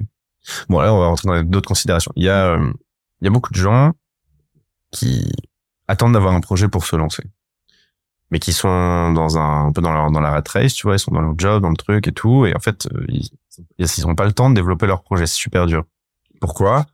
Parce que et du coup, bah, c'est quand t'as un projet qui te passionne que t'as des choses à raconter en fait, que tu peux écrire avec le cœur. Tu vois, tout, tout, tout est lié. Donc, quand tu bosses 10 heures par jour et que tu rentres chez toi le soir, t'as pas envie de faire de l'introspection, en fait. T'allumes Netflix, quoi, parce que t'es vidé émotionnellement. Enfin, t'es, t'as un capital décisionnel sur ta journée et à la fin de la journée, euh, t'es pas là à te dire quel est mon ikigai, quoi, tu vois. T'es là, tu dis, vas-y, je vais me mater une série, ça va être bien. Moi, je regarde quasiment plus de séries depuis que je, j'ai ma vie. Avant, je regardais de ouf. Euh, pourquoi? Parce que, je, ouais, j'ai de l'énergie pour faire plein de trucs, en fait. Et, euh, donc c'est, c'est difficile de créer ces projets. Moi, j'incite les gens, alors, plein de gens qui, qui seront pas d'accord avec moi, mais à, se barrer euh, avant même d'avoir trouvé leur projet pour regagner de la bande passante, pour réapprendre à avoir du temps pour soi, pour se reposer, pour ensuite se poser des questions difficiles et pour ensuite explorer, tester. Tu vois, moi j'ai tout le temps aux gens explore ta curiosité, documente-la. Le fait de la documenter fait que bah tu vas commencer déjà à construire quelque chose. Euh, et donc quand tu explores ta curiosité, bah tu peux reconnecter avec tes, avec, avec tes rêves d'enfant, pardon, reconnecter avec les choses où on t'a dit que c'était pas bon pour toi quand t'étais petit, et en fait peut-être que si, reconnecter avec ta créativité, je sais pas moi, te remettre à dessiner, tous les enfants dessinent, hein, donc euh, on est tous créatifs, c'est juste que l'école tue la créativité, c'est le fameux TED Talk de Sir Ken Robinson, que j'adore, qui est malheureusement décédé, c'était mon conférencier préféré, je suis dégoûté. Euh, mais bon, ce mec est incroyable. Il a fait une super conférence qui s'appelle Find Your Elements. Trouver son élément. C'est génial. Sur YouTube, je vous conseille je digresse. Et euh, une fois que tu testes, tu testes plein de choses, et à un moment donné où, je sais pas, tu vas te dire, ouais, ça c'est cool, quoi. Tiens, ça c'est ça c'est chouette, j'ai envie de le partager au monde. Si t'as une lubie, il y a des chances que quelqu'un d'autre l'ait aussi. Et tu peux créer des trucs de fou sur des sujets hyper niches.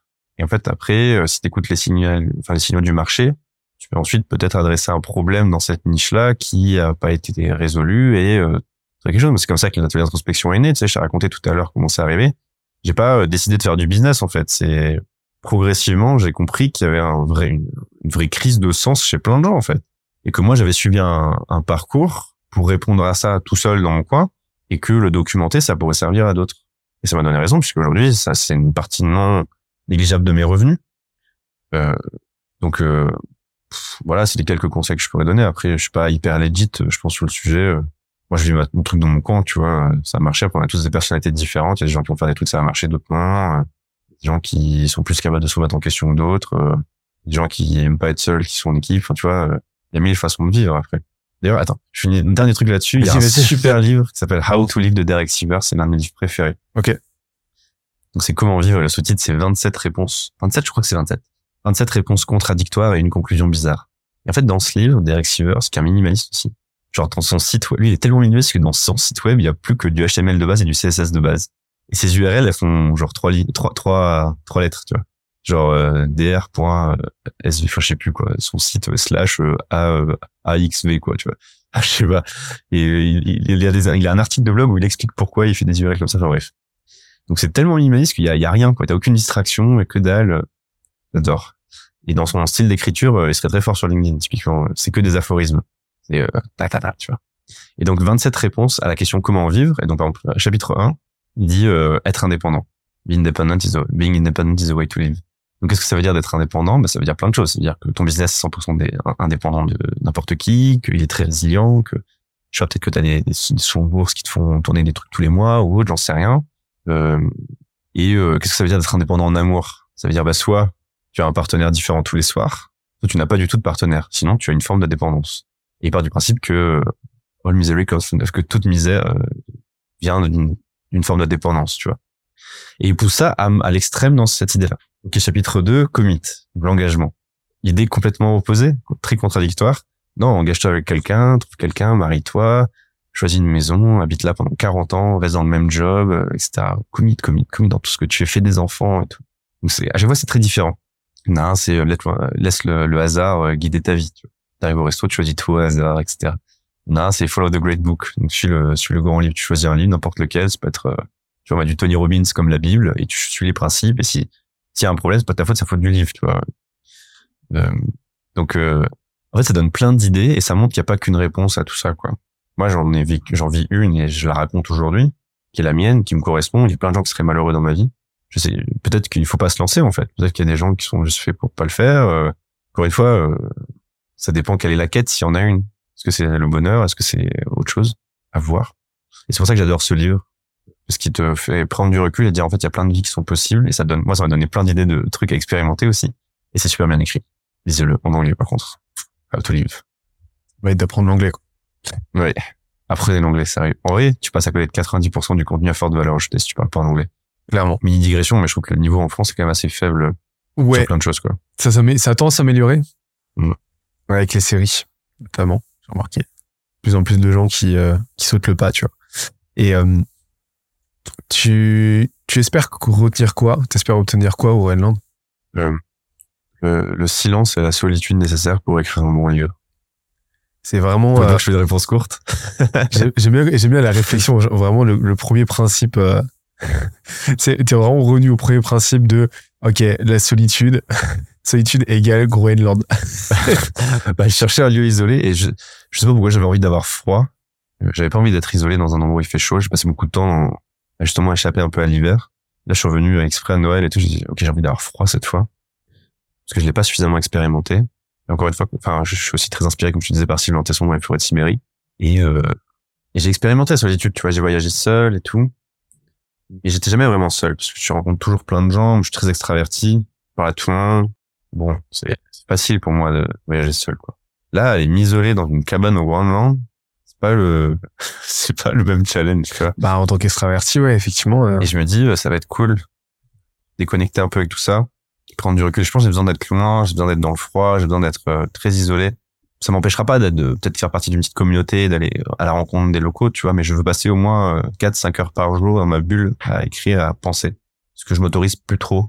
Enfin, je le fais, mais vu que j'ai une vie chaotique où je bouge tout le temps, c'est pas facile, tu vois. Donc, euh, ouais, là, quand je suis en France, tu vois, je suis hyper sollicité tous les jours, tout le temps, euh, plein de gens et tout. Donc, je pense que j'ai besoin de ça. Et moi, je suis un peu extrême dans tout ce que je fais, donc, euh, donc, je cherchais un endroit où il faisait froid, qui soit isolé. J'avais le choix entre la- Sibérie et la Russie. euh. Bon, c'est pas le meilleur moment avec les guerres.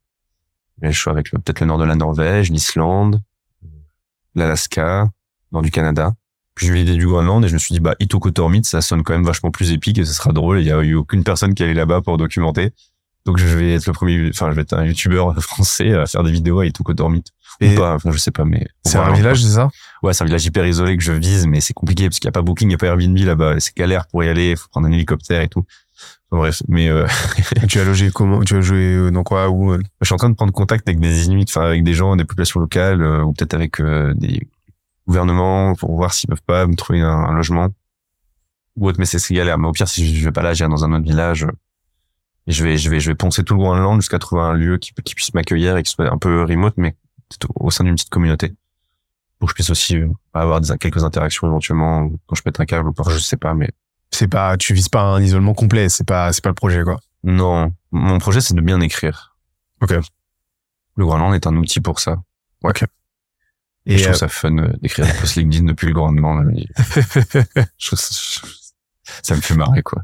bah les- tes posts vont être bien blancs quoi. Ouais. Ils vont être blancs. Mon feed d'Instagram va se, blan- va se blanchir. à faire enlever le dark mode les gens. Et euh, écoute, euh, je pourrais parler avec toi pendant des heures et des heures. Et euh, écoute, euh, franchement, j'ai adoré cet échange, trop cool. Ouais, moi aussi, Tu reviens cool. quand tu veux. Et euh, par, au Groenland avant, s'il te plaît, est-ce que tu arrives à écrire? Ouais, euh, rien que ça. Des fois, je me dis, euh, quelle idée de merde. Ah, je, je kiffe, je kiffe l'idée. ok. Il y a un petit côté, je vois, il y a un petit côté shining, tu vois.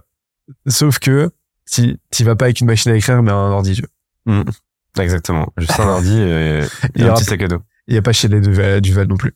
Mais euh, bon, en espérant que tu deviennes pas, tu deviennes pas fou comme Nicholson. Peut-être, hein. Peut-être que c'est pas si mal d'être fou dans une société malade, je sais pas. On finit par euh, du Krishnamurti, donc. Ah je, je retire cette. Non, non, bah, je, je la valide complètement. Je l'ai noté il y a trois jours dans, je l'ai renoté il y a trois jours dans mon, dans, dans mon carnet de notes. ok. Qu'est-ce que t'aurais, ce serait quoi les trois bouteilles à la mer, là? Les trois aphorismes, les trois conseils, les trois apprentissages, ce que tu veux, qui Je viennent là, que t'as envie de partager avec nous. sais pas sur quel sujet. Ce que tu veux.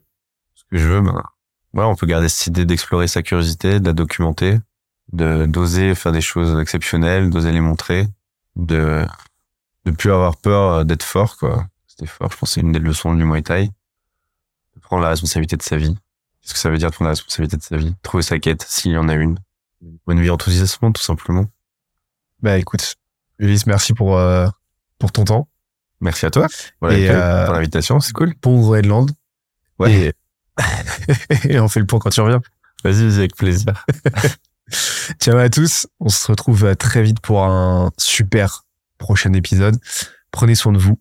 C'était Ulysse et Benoît de Skilesia. Ulysse, pas de Skilesia. Moi, je suis de Skilesia. À très très vite. Ciao. Salut. J'espère que l'épisode t'a plu autant que ça nous a plu de l'enregistrer et le produire. Si c'est le cas, oublie pas de nous laisser une petite note et euh, de le faire tourner autour de toi. Ça nous aide énormément à faire connaître le podcast, à nous faire connaître et à prêcher la bonne parole d'une croissance saine, durable et rapide. En attendant le prochain épisode, on se donne rendez-vous sur scalesia.co, s c a l e z i a.co où tu découvriras des cours, des vidéos et des lives en libre accès pour t'aider à faire décoller ta boîte comme jamais. C'est notre promesse, c'est ça qu'on aime faire et on va continuer de le faire. On se dit à très vite. Bye bye.